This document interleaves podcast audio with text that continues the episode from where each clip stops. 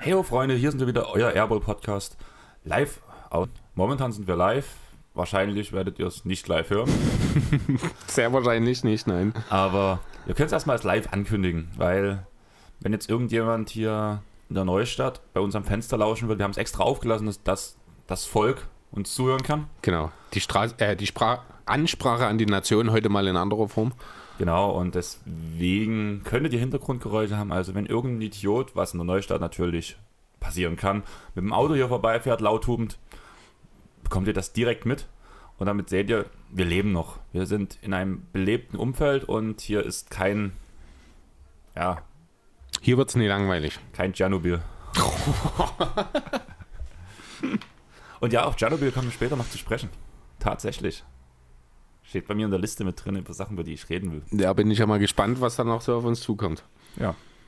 Wir haben heute allgemein was anderes mit vorbereitet, was so ein bisschen geklaut ist. Wahrscheinlich von den Basketball-Nerds von IGVS geklaut, kann man sagen. Ne, die haben es von und die haben es dann halt von Fest, und Fest und Flauschig Flauschig, geklaut. genau. Weil wir wollen heute die großen fünf Dinge machen, die man unbedingt mit in die Bubble nehmen muss.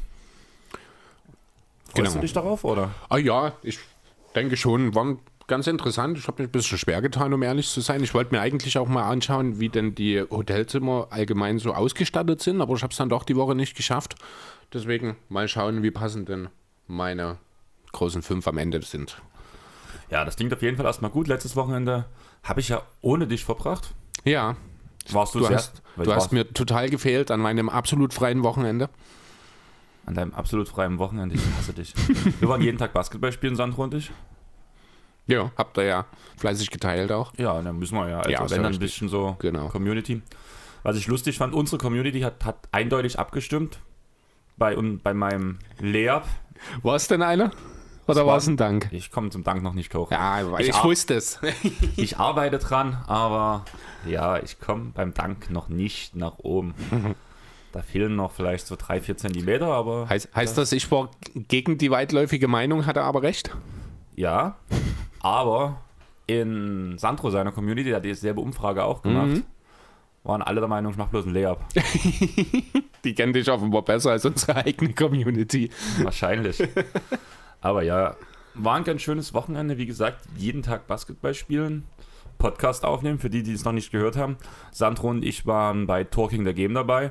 Und Spoiler Alert, die aufmerksamen Hörer werden jetzt schon erfahren, um welche Teams es sich handelt. Beim Namen werde ich sie nicht nennen. Ich bin noch zweimal zu Gast. Die Pots sind noch nicht aufgenommen. Und einmal ist es mein Lieblingsteam und einmal mein absolutes Hassteam. Was könnte das jetzt wohl sein? Hm, du wirst doch nicht Über die Sixers reden. über, über die Wizards und die Pistons reden wollen. Funktioniert natürlich nicht, weil die Pistons nicht dabei sind, ich weiß. und ich über die Wizards schon geredet habe. Die Auswahl wird ganz schön schwach. Na, ich musste, waren jetzt die ersten zwei Teams in Sachen Bedeutungslosigkeit, die mir in den Sinn kamen. Ja, aber wir haben ja festgestellt, wenn du hast ja nun die Bubble Reports auch gehört. Ähm, Die meisten davon, ich bin noch dabei, ja. Und für mich sind diese Washington Wizards nicht bedeutungslos. Ja, das stimmt, wegen Jerome Robinson. Ich Genau. weiß. Deswegen ist die halbe Liga für mich interessant, weil irgendwo ein ehemaliger Sixer immer dabei ist. Ja, aber wie ich, ich habe es ja in dem Pod gesagt, ich habe bei Jerome Robinson habe ich halt wirklich so ein bisschen das Potenzial gesehen. Vor allem nach der Summer League, wo SGA und er noch Rookies waren, habe ich sogar mehr Potenzial als in SGA gesehen. Aber ich glaube, das Potenzial, was SGA jetzt äh, auch gerade bei den Thunder abruft an der Seite von Chris Paul, das hat keiner so richtig von ihm erwartet, oder? Niemals. Also, ich fand ihn cool, wo er danach bei den Clippers auch immer gespielt haben. Wir haben ja das Thema schon öfters gehabt, dass ich mir da gerne das Trikot geholt hatte. Mittlerweile tendiere ich echt dazu, ob ich mir ein OKC-Trikot hole, was ich mir vor einem Jahr auch noch nicht hätte vorstellen können. Weil da noch Westbrook dort gespielt hat. Genau. Falls ihr euch wundert, ich schenke mir gerade Kaffee ein, es ist Samstagvormittag. Ja, also Samstagvormittag und ja, Katerstimmung bei mir Bei dir. mal wieder. Irgendwie ist das immer dasselbe. Also ganz ehrlich, Chris, Ja, ich glaube, du hast ein Alkoholproblem, mein Freund. Habe ich Warte. dich jetzt echt sprachlos gemacht? ich hole mir schnell den Whisky in meinen Kaffee. Ja, genau. Irish Coffee zum Frühstück. Ja, nein, also ich war mal, ihr wisst ja, mein anderes Laster, Shisha-Rauchen. Ich fand es schön, dass ich ein komplettes Wochenende ohne Shisha-Rauchen verbracht habe. Und auch wirklich ohne es komplett zu irgendwie zu vermissen. Also Du meinst in Leipzig letzte Leipzig, Woche, ne? genau. Mhm. fand ich schön, also weil schon von einigen Seiten ab und zu die Aussage kommt, ja, du bist doch süchtig danach und so. Echt? Naja, ich mach's halt jeden Tag. Ja, mein Gott. Ich Und- weiß nicht, ob man dann deswegen schon süchtig ist. Ja, aber es geht halt mir eher darum, ich hatte null Bedenken dran. Wir waren im Irish Pub, haben Kilkenny getrunken. Ich habe eine neue Bier-App auf dem Handy, die ziemlich geil ist. Eine Bier-App? Eine Bier-App, die ist super. Was, was macht die genau? Also wir waren halt erst, also ich fange mal drauf an, wie ich auf diese App gekommen bin. Wir waren halt danach im Leipziger Stadtkern spazieren, was ich echt krass fand, weil die Straßen so voll waren wie auf einem Festival. Das fand ich echt heftig. Okay. Da waren wir unter anderem EMP Outlet Store, wo es ja alles günstiger gab. Da habe ich mir eine weiße Schallplatte von Ichi Pupskit geholt für 9,90 Euro. Oh, nicht schlecht. Also geschenkt, kann man sagen. Ja. Zumal die Colors ja meistens ein bisschen teuer sind. Und da sind wir am Red Bull Leipzig Fanshop vorbeigegangen. Rasenballverein. Das ist mir egal. Das ist ja, auf jeden Fall habe ich eine Freundin, die ist ein mega Fan davon, habe ein Bild gemacht von dem, ähm, von dem Shop. Mhm. Ist ihr geschickt. Oh ja, geil und übelst schön und sowas. Und warst du mal drin? Ich Hast so, du ihr noch ein Timo Werner Trikot mitgebracht? Die sollen im Ausverkauf sein im Moment. keine Ahnung, wer Tino Werner ist, mir Ja, der egal. geht nach England im Sommer. Also Aber jetzt. meine Aussage war, nö, das gehört der Ort, gehört zu den Orten, wo ich, den ich nie betreten würde. Ehrlich? Ja. Weil es ein RB-Stand ist? Weil es ein Fußballstand, äh, Okay, also es ist jetzt kein Gebäsche gegen RB in dem Sinne als, Kommerziali äh, als Kommerzialisierung des Sports, sondern nur weil es ein Fußball-Fanshop ist. genau. Ach so, okay, gut. Also, Bin ja schon mal im Stadion auch bei RB gewesen. Ist zwei, zwei oder drei Jahren gewesen. Ist schon auch eine schöne Sache. Also das Stadion, Zentralstadion, beziehungsweise heißt ja jetzt, ich glaube auch Red Bull Arena. Äh, schönes Stadion. War ein cooles Spiel damals gegen Darmstadt nach, haben sie 4-0 gewonnen. Macht Spaß. Coole Atmosphäre. und auf jeden Fall hat dann die besagte Freundin erstmal natürlich eingeschnappt reagiert. Verständlicherweise. Tja. Und hat mir geschrieben, hast du eigentlich die Bier-App? Ich so, was denn für eine Bier-App? Installier die. Ich so, hä, was? Heißt die wirklich, wie heißt denn die? Ich bin Beer with, neugierig. Beer with me. Bier auf Englisch nehme ich Ja. an, ne? Ah, Bier with me, da haben wir es schon. Genau. Und das läuft im Prinzip ja so ab, ich kann danach auswählen, was ich trinke in der App. Du musst halt, kann, musst Freunde hinzufügen. Du kannst nicht sagen, alle Facebook-Freunde einladen zum Beispiel, Mhm. sondern du musst direkt über den Benutzernamen Freunde suchen, wahrscheinlich auch ein bisschen aus Datenschutzgründen, weil du halt deinen Standort damit preisgibst, wenn du, da, wenn du das machst. Okay. Und danach kannst du über so ein Drehrad auswählen, trinkst, du trinkst gerade Bier oder trinkst einen Longdrink. Und immer wieder, wenn du draufklickst, bedeutet das, du hast ein neues Bier bestellt vom Prinzip oder hast ein neues Bier gerade bekommen. Und da bekommen alle Freunde in deiner Liste bekommen dann eine Benachrichtigung. Derjenige trinkt an dem und dem Ort gerade zum Beispiel ein Bier, einen Schnaps oder so weiter. Und dann können die per hier ähm, Short Message oder wie sich das nennt, wo man vorbereitete Nachrichten entweder zuprosten, kann sagen, wie lange, also kannst schreiben hier Wie beim lange nächsten, wie du lange dort, du noch, oder? Hm? genau so, Also das ist so ein bisschen eine Möglichkeit für das spontane, gesellige Trinken sozusagen. genau. Okay, Und coole ich mache Idee. mach jetzt einfach mal, auch wenn ich jetzt gerade kein Bier neben mir trinke, ich mache einfach mal, einfach damit wir das mal auf dem Ton haben jetzt, als würde ich mir jetzt ein Bier einschenken in dieser App, Okay. weil ich dieses Geräusch wunderschön finde.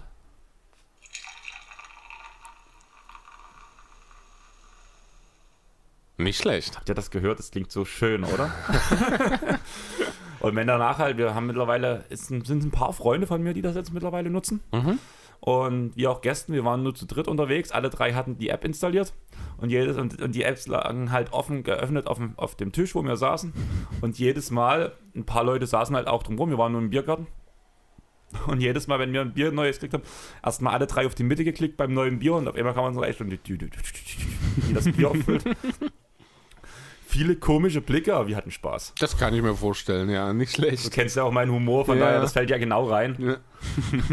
Und jetzt hat mir gerade der Flori eine Push-Up-Nachricht geschickt mit Prost.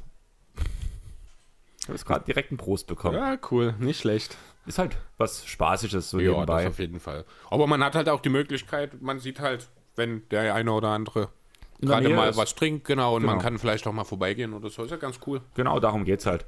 Aber ich würde sagen, wir sollten langsam mal zumindest abschweifen ein bisschen zum Basketball. Findest du? Ja, 2K. Ach so. Okay. Also noch nicht so ganz echtes Basketball. Ja, aber fast. Gibt es ja also, zurzeit eh noch nicht so wirklich. Genau. Das Ding ist halt einfach, wenn diese Person einfach in der NBA auftreffen würde, das würde ja die komplette Liga revolutionieren und Zion Williamson und LeBron James in den Schatten stellen. Eieiei. Zum Da- Glück bist du so bescheiden. Da wäre der Titel schon lange gebucht für die Clippers. Ach Gott, oh Gott. Ja, ich habe die Rekordsaison der Warriors überboten mit einer 75-7-Bilanz. Was sagst du dazu? Dinge, die nur bei 2K möglich sind. Wahrscheinlich auch mit einer Paywall des dreifachen Salary Caps oder so im Team. Ganz ehrlich, ich glaube, wir haben vier Spieler, die bezahlt werden. Und der Rest hat Minimalverträge, wenn Michael Carter Williams neben mir auf dem Starter Point Guard steht. Oh, herrlich. Da muss ich glaube nichts sagen. Wenn Michael Carter Williams einen Starter-Spot hat, Dann, ist irgendwas verkehrt. dann scheint irgendwas nicht so ganz hundertprozentig zu stimmen. Wahrscheinlich das Geld. Wo, wo sind denn Lou Williams und Montrezl Harrell hin? Williams ist noch da, Kommt weiter von der Bank? kommt weiter von der Bank. Okay. Und Harrell spielt tatsächlich bei den Lakers. Was? Ach so, es war der Trade gegen Davis oder was? Genau, Also es sind quasi die vier bezahlten, Davis, Kawhi, George und du. genau. Und Lou Williams hat das schon seinen neuen Vertrag.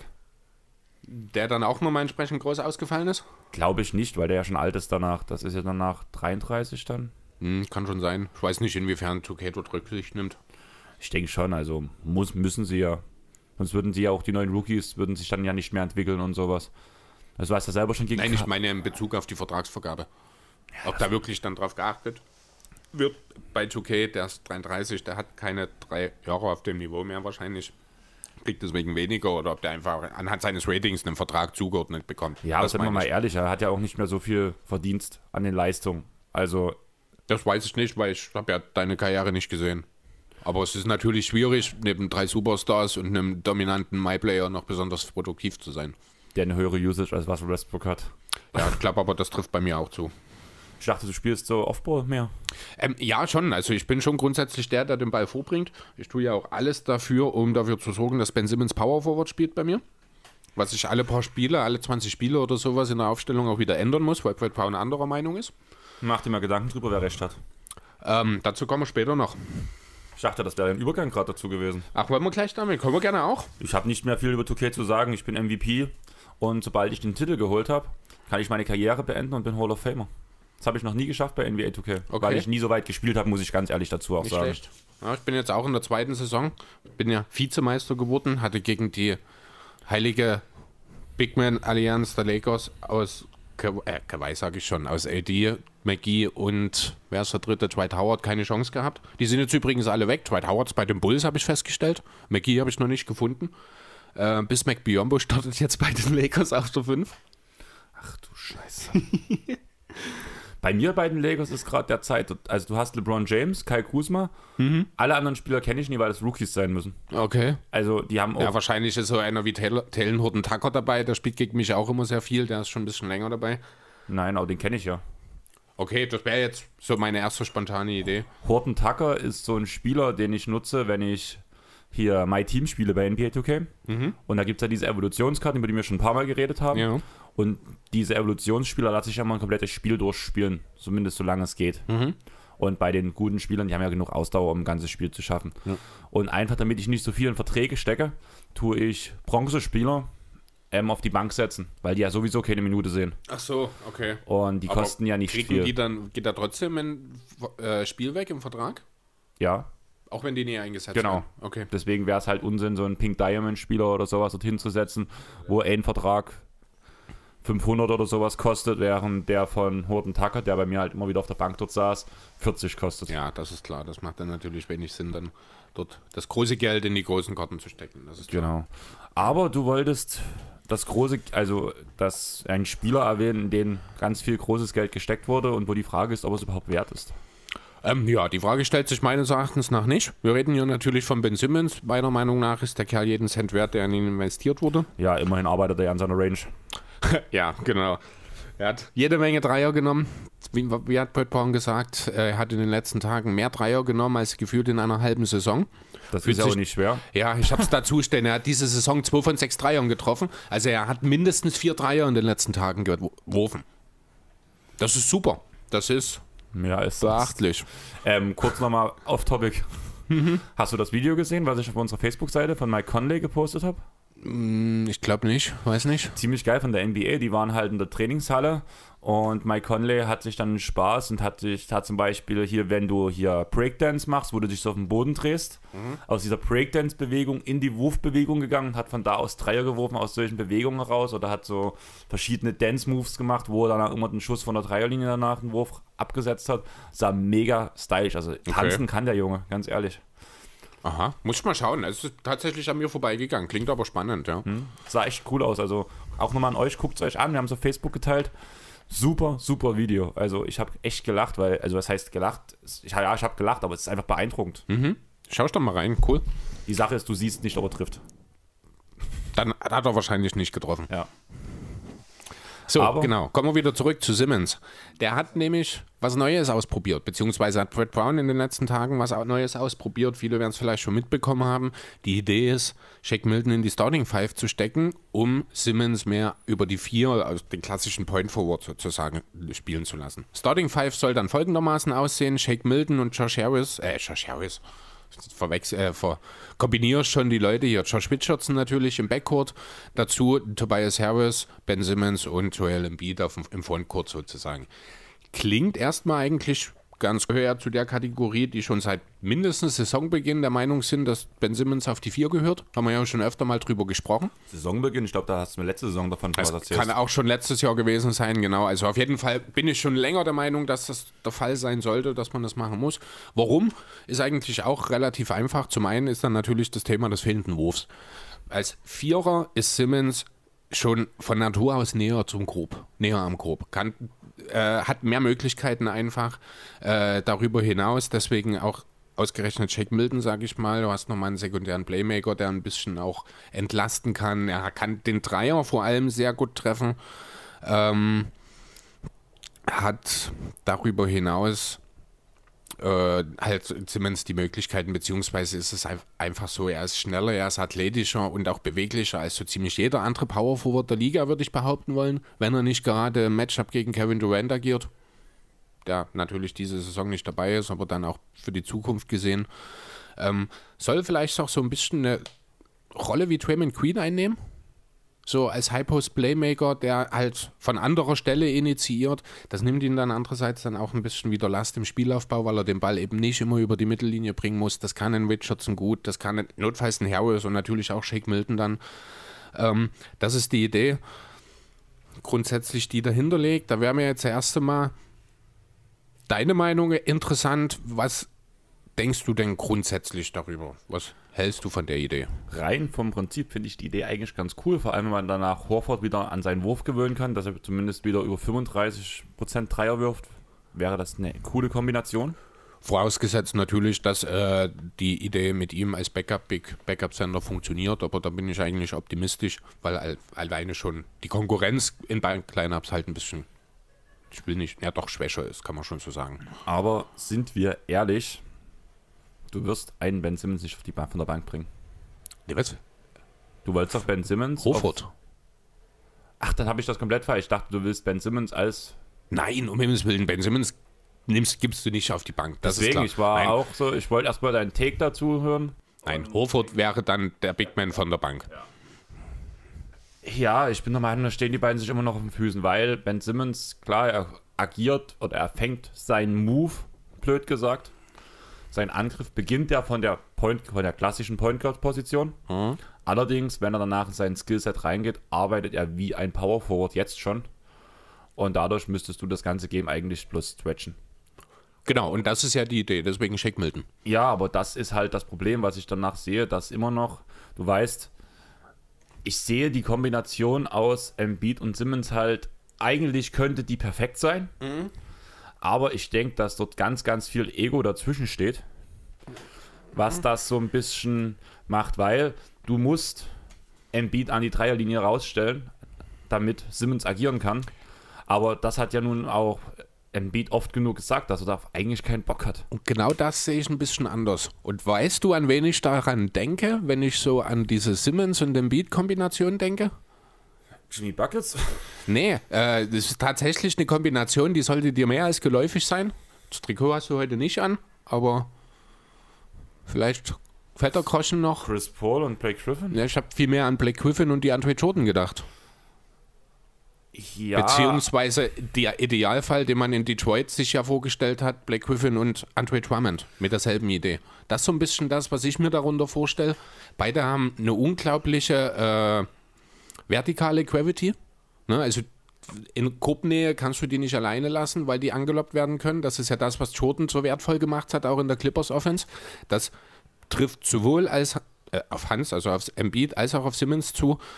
Ähm, darüber hinaus ist Simmons nochmal, und Blake, du weißt, ich mag Blake Griffins Passing-Fähigkeiten, aber Simmons ist nochmal locker drei Stufen darüber.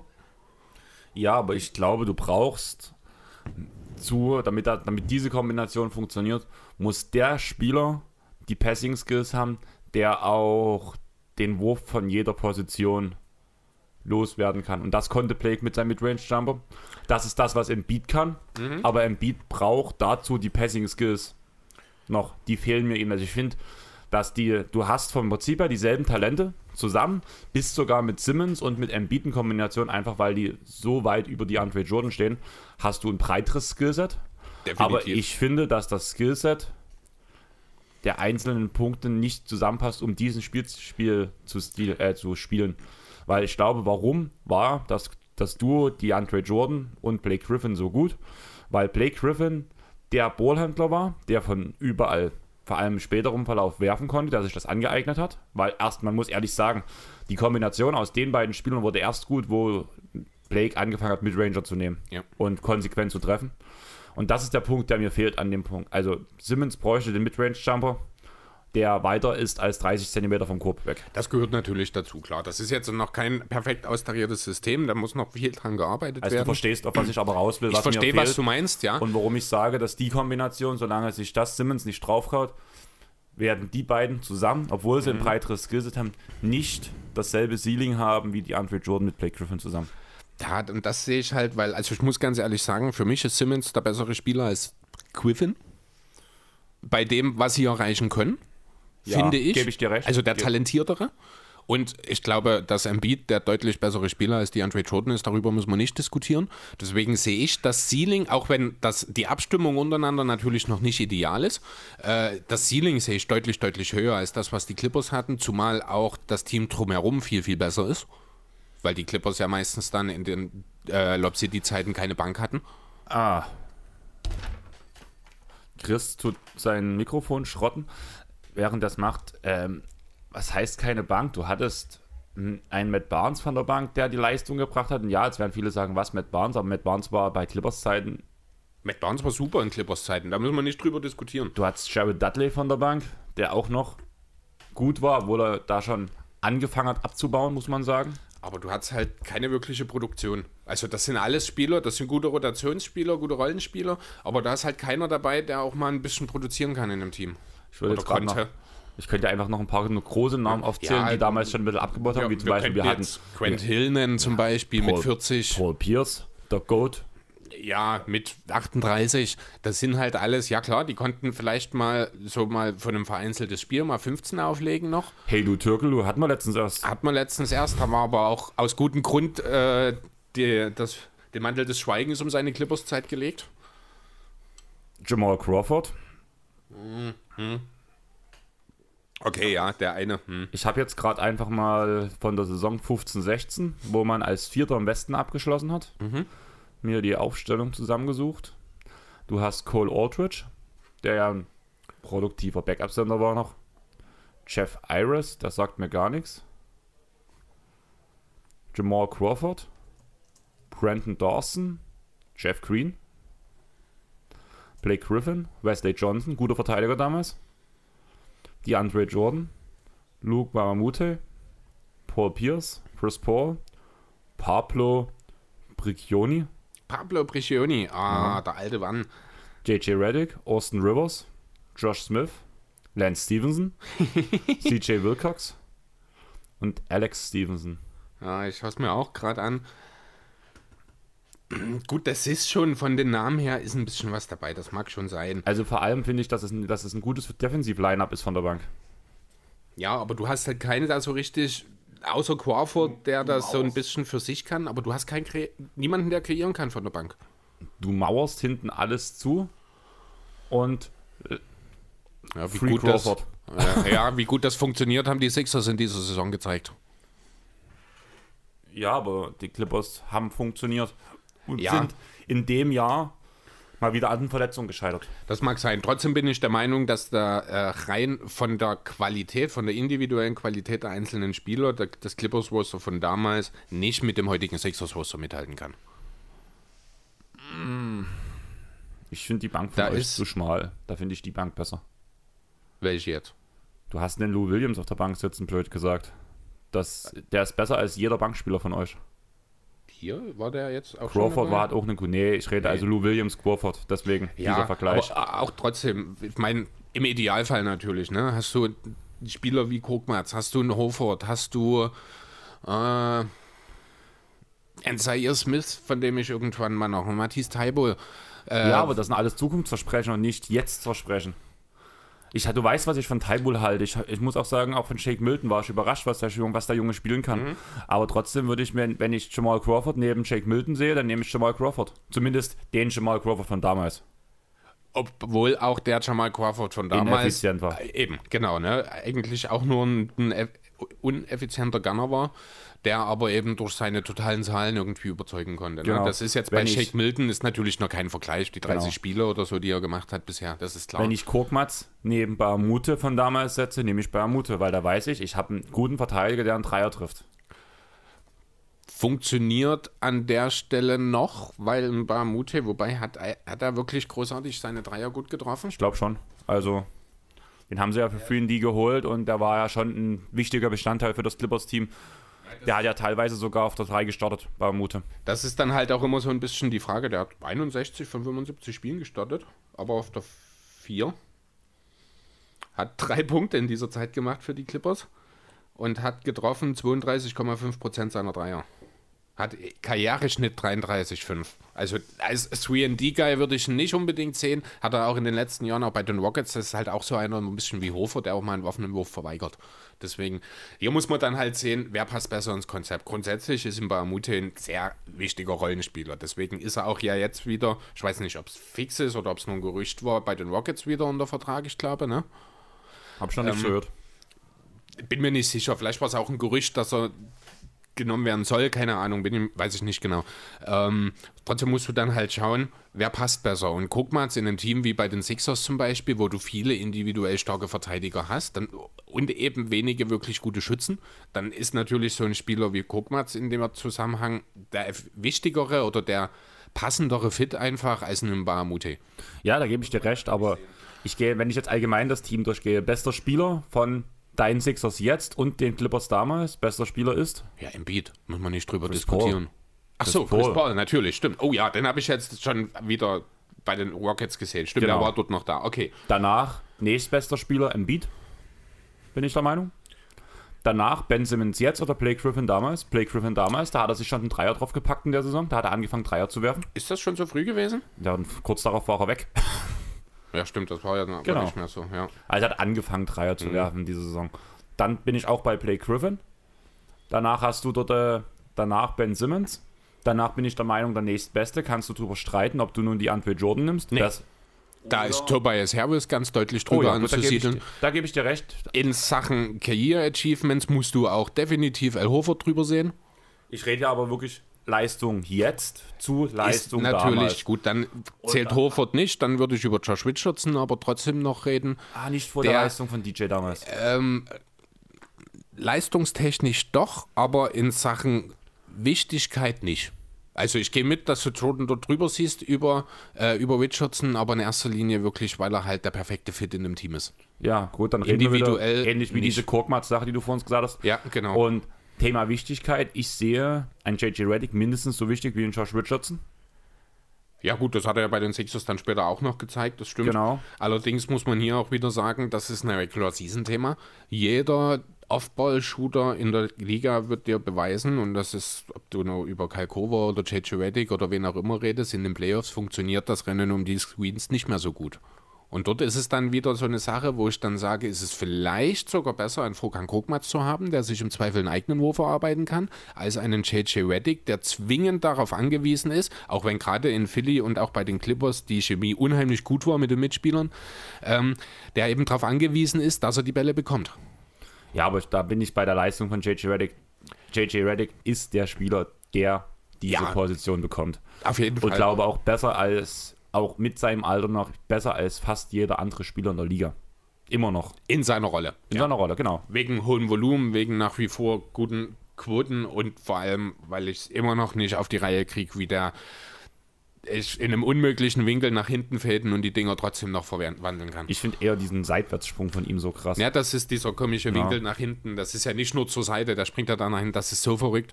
Mir ist absolut unklar, wie der das macht. Aber ja, Aber es sieht geil aus. Ich mag ihn auch. Also Reddick ist auch so einer meiner All-Time-Favorites, Ja. egal wo, ich ihn, wo er spielt. Ich glaube, der könnte nach Detroit gehen und ich würde mich immer noch für ihn freuen, solange er auf dem Feld ist. und Nee, da würde er mir schon ein bisschen leid tun dann. Solange er Spaß hat. Da kann er wieder die Handoffs mit Blake spielen, so wie früher. Du meinst im Krankenhaus? Ja. Nein, du wolltest mir was über Simmons Ja, erzählen. genau. Kommen wir wieder zu Simmons zurück. Was glaubst du denn, wie viele seiner Würfe prozentual er sich selbst erarbeitet und wie viele assistiert sind? Was Simmons? Ja. 90% selber. Siehst du? Völlig am Ziel vorbei. Ich habe auch gedacht, das ist ein extrem hoher Wert, den er sich selbst arbeitet. Tatsächlich sind 50,7% seiner Würfe assistiert. Hast du Namen, die ihn assistieren? Äh, Namen dazu habe ich nicht. Mir sind aber ein, zwei Sachen dazu noch aufgefallen. Zum einen, äh, je weiter weg der Wurf ist von Simmons, desto weniger assistiert ist er. Ja, also das sieht, äh, da merkt Ich man würde, so ein ich würde bisschen, grad, ich würde grad, was hast du gerade gesagt? je weiter weg der Wurf ist, den Simmons nimmt, vom, Vom Korb. vom Korb, ja, desto weniger assistiert sind die Würfe. Sozusagen ist jeder Wurf assistiert, weil Simmons keinen Wurf von weit weg vom Korb nimmt, außer Notwürfe. Es sind vielleicht ein paar mehr. Also das sind, alle Würfe sind dort quasi drin mit einer Distanz von über drei Fuß. Also ich habe es hier in Zahlen. Insgesamt hat er 441 Dunks und Layups in dieser Saison assistiert bekommen. Das sind 65,3 Prozent aller seiner Abschlüsse in unmittelbarer Ringnähe. Okay, gut, er, kriegt, er nimmt ja auch gerne mal den Lob mit, muss man ja auch Ja, dazu sagen. genau, das gehört ja mit dazu. Ne? Und das ist halt auch so ein bisschen das, äh, diese Vertical Gravity, die ich meine. Ne? Andererseits bei, hat er 90 Jumpshots gemacht in dieser Saison. Ist natürlich katastrophal wenig in 60 Spielen, ist auch klar. Hat davon aber nur 27% vorbereitet bekommen. Und wie ist die Quote davon? Äh, die Quote habe ich mir nicht mit aufgeschrieben. Die stand, lag bei, ich glaube, unter 30% auch. Also wirklich auch schlecht. Das muss man auf jeden Fall auch dazu sagen. Äh. Trotzdem fand ich es nichtsdestotrotz wirklich überraschend, dass die Hälfte seiner Würfe vorbereitet sind. Hätte ich selber auch nicht gedacht, dass es so viele sind. Ähm, spricht aber theoretisch erstmal für die Idee, ihn als Power Forward einzusetzen. Ja, weil er ist halt ein unheimlich intelligenter Spieler, der von seiner Athletik, von seinem Tempo profitiert, ist ein überaus guter Cutter, was sich in diesen Zahlen auch ein Stück weit äh, belegen lässt. Er ist er in der Lage, jeden Ball zu fangen, den man ihm zuwirft. Ne, was ja auch so eine wichtige Sache ist, wo man äh, bei Spielern wie Jordan gerade Anfang seiner Karriere, als er seine Zweifel gesehen hat, weil er eben anfangs nicht wirklich in der Lage war, auch Ja, mal einen ja, auch etwas schwierigeren Lob zu fangen. Der hat ja auch zwei linke Hände. Wortwörtlich, oder? Geht das? Oder meinst du jetzt Nein, bloß... das ist einfach, wie er gespielt hat. Also, ja. so, also mal blöd gesagt, habt ihr den Film voll auf die Nüsse gesehen? ja. Wo der versucht, den Ball das erste Mal zu fangen, voll in die Fresse den Ball bekommt, diesen Dodgeball. Mhm. Ja. So habe ich mir das Ja, vorgestellt. bei genau, ne, das ist, na, und davon, das ist halt, der Simmons ist das genaue Gegenteil davon. Der kann jeden Ball fangen, wahrscheinlich auch mit einer Hand, egal in welcher Situation, selbst wenn er auf dem Kopf steht. Ähm, der kann wirklich, er kann alles machen. Außer werfen kann Ben Simmons, gibt es nichts, was Ben Simmons nicht kann. Offball, sich bewegen, seine Spieler loswerden. Der kann auch um Blöcke rennen, um sich seine freien Würfe unterm Korb zu äh, versorgen. Er ist schnell genug, um jeden Gegenspieler loszuwerden. Äh, er ist schneller als jeder Big Man. Er ist kräftiger und ja, einfach größer als jeder Guard- oder Flügelspieler. Also defensiv kriegst du den eigentlich gar nicht in den Griff. Gerade Offball, das ist halt die Sache. Das große Problem der Sixers Offense war ja immer, Simmons bringt den Ball vor und muss nicht draußen verteidigt werden. Und hier kommen dann eben Spieler wie Shake Milton oder Josh Richardson, die dann sekundär als Playmaker dort fungieren ins Spiel. Simmons sorgt für Unruhe unterm Korb. Embiid kann gegebenenfalls das Pick and Roll spielen, beziehungsweise Simmons auch selbst. Es ist mehr Bewegung potenziell drin. Äh, das Spacing ist da logischerweise mit einem weiteren wirklich guten Schützen, das muss man ja auch dazu sagen. Er trifft über 40 Prozent in seiner Karriere, Shake Milton, auch wenn das erst anderthalb Jahre sind natürlich. Ähm, also in der Theorie finde ich das alles super, auch wenn man auf die Pick-and-Roll-Zahlen schaut. Äh, Simmons macht als Blocksteller 1,06 Punkte pro Possession. Das ist der zweitbeste Wert im Team. Embiid zum Beispiel macht nur 0,9 Punkte in, als Abroller. Al Horford macht 1,04. Ist also nur knapp drunter. Man muss dazu sagen, zum Vergleich, Simmons hat nur 33 Possessions in so einer Situation als Blocksteller gespielt. Äh, Horford hat mit 139 die meisten. Beat hat 107 gemacht. Der beste Wert den setzt, legt Tobias Harris auf mit 1,46 Punkten pro Possession, hat aber nur 13 davon gespielt.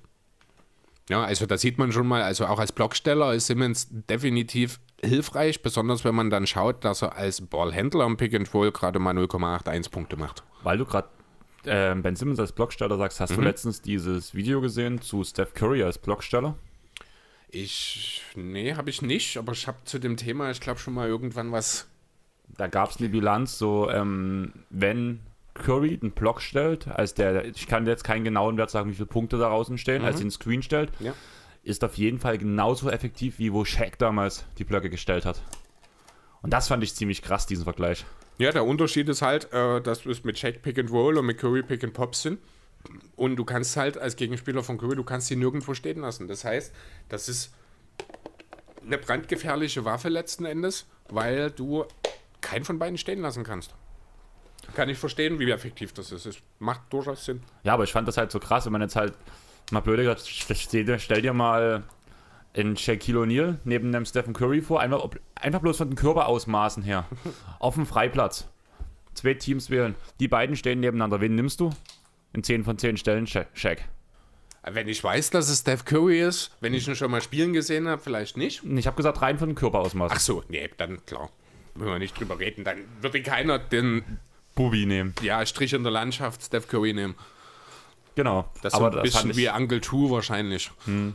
Das fand ich halt relativ krass. Und da habe ich mir mal von früher vor allem noch, so von den letzten zwei, drei Jahren, so ein paar Szenen angeguckt, wo Curry wirklich mal direkt einen Block stellt.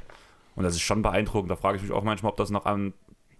Heißt die Grenze zum Offensivfall, würde ich dann schon sagen weil da gerne mal der Schubser noch mitkommt oder nochmal am Trikot mitziehen. Aber das ist dann wahrscheinlich auch der Vorteil, wenn du ein Point Guard bist, der relativ unathletisch wirkt im ersten Moment, dann kriegst du wahrscheinlich, kommst du mit solchen Dingern auch eher mal durch, weil da einfach der Einfluss auf den Gegenspieler relativ gering ist im Vergleich dazu, wenn Jack mal die Hüfte rauskickt. ja, so. aber das Krasse war halt einfach, wie dieser Junge gehasselt hat dort, um dort irgendwie mhm. den Screen effektiv zu stellen. Also das ist nicht, wie man sich vorstellt, beim das typische Pick and Roll bei NBA 2K, da du holst dir einen Spieler ran, der stellt sich hin, du lässt den Gegner reinlaufen und der rennt, es funktioniert halt, oder es gibt halt das Offensivfall mit hier Irregular Block.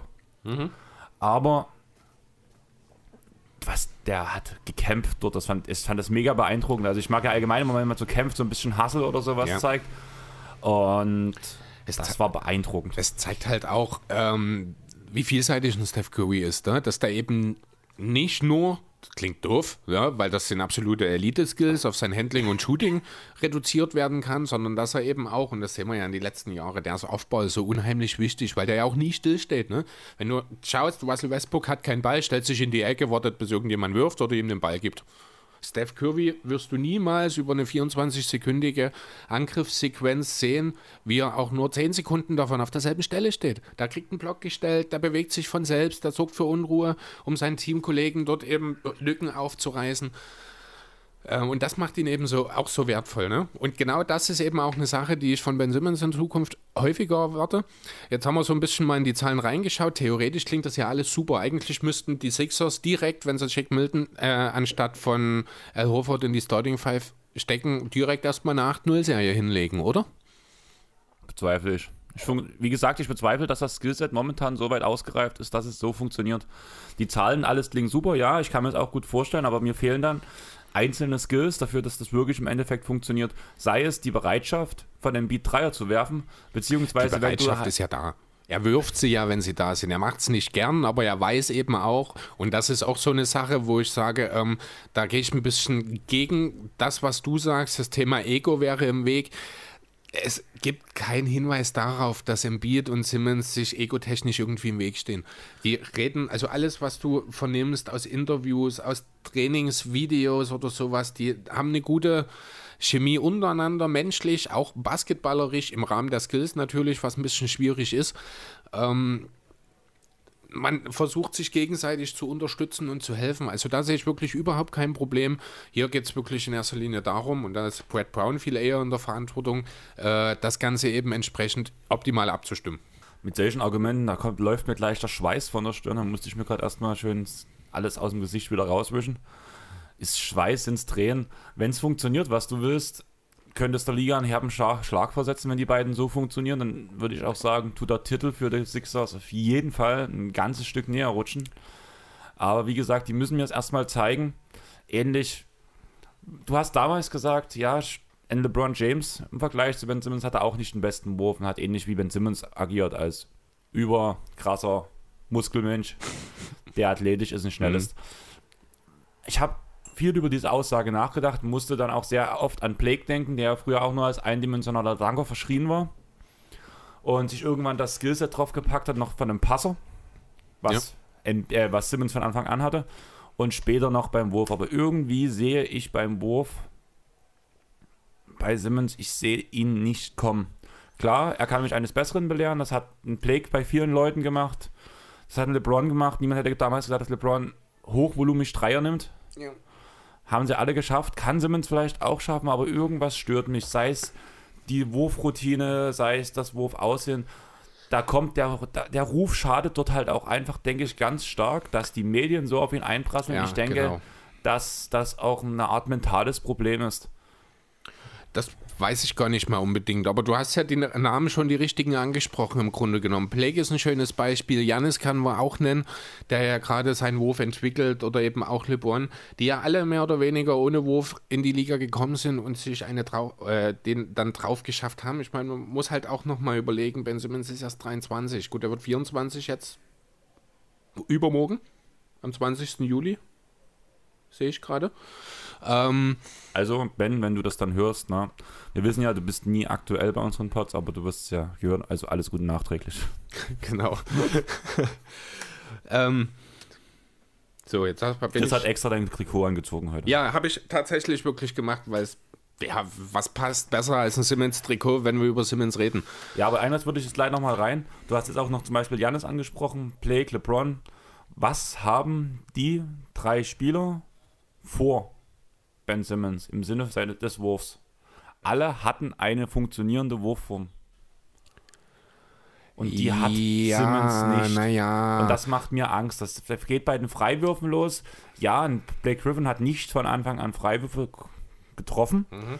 Besser als, die, als Simmons die trifft, ja, aber nicht auf dem Niveau, wie er es jetzt ist. Er ist ja über, bei über 80 Prozent, vor allem in den letzten Clippers-Jahren war es ja soweit.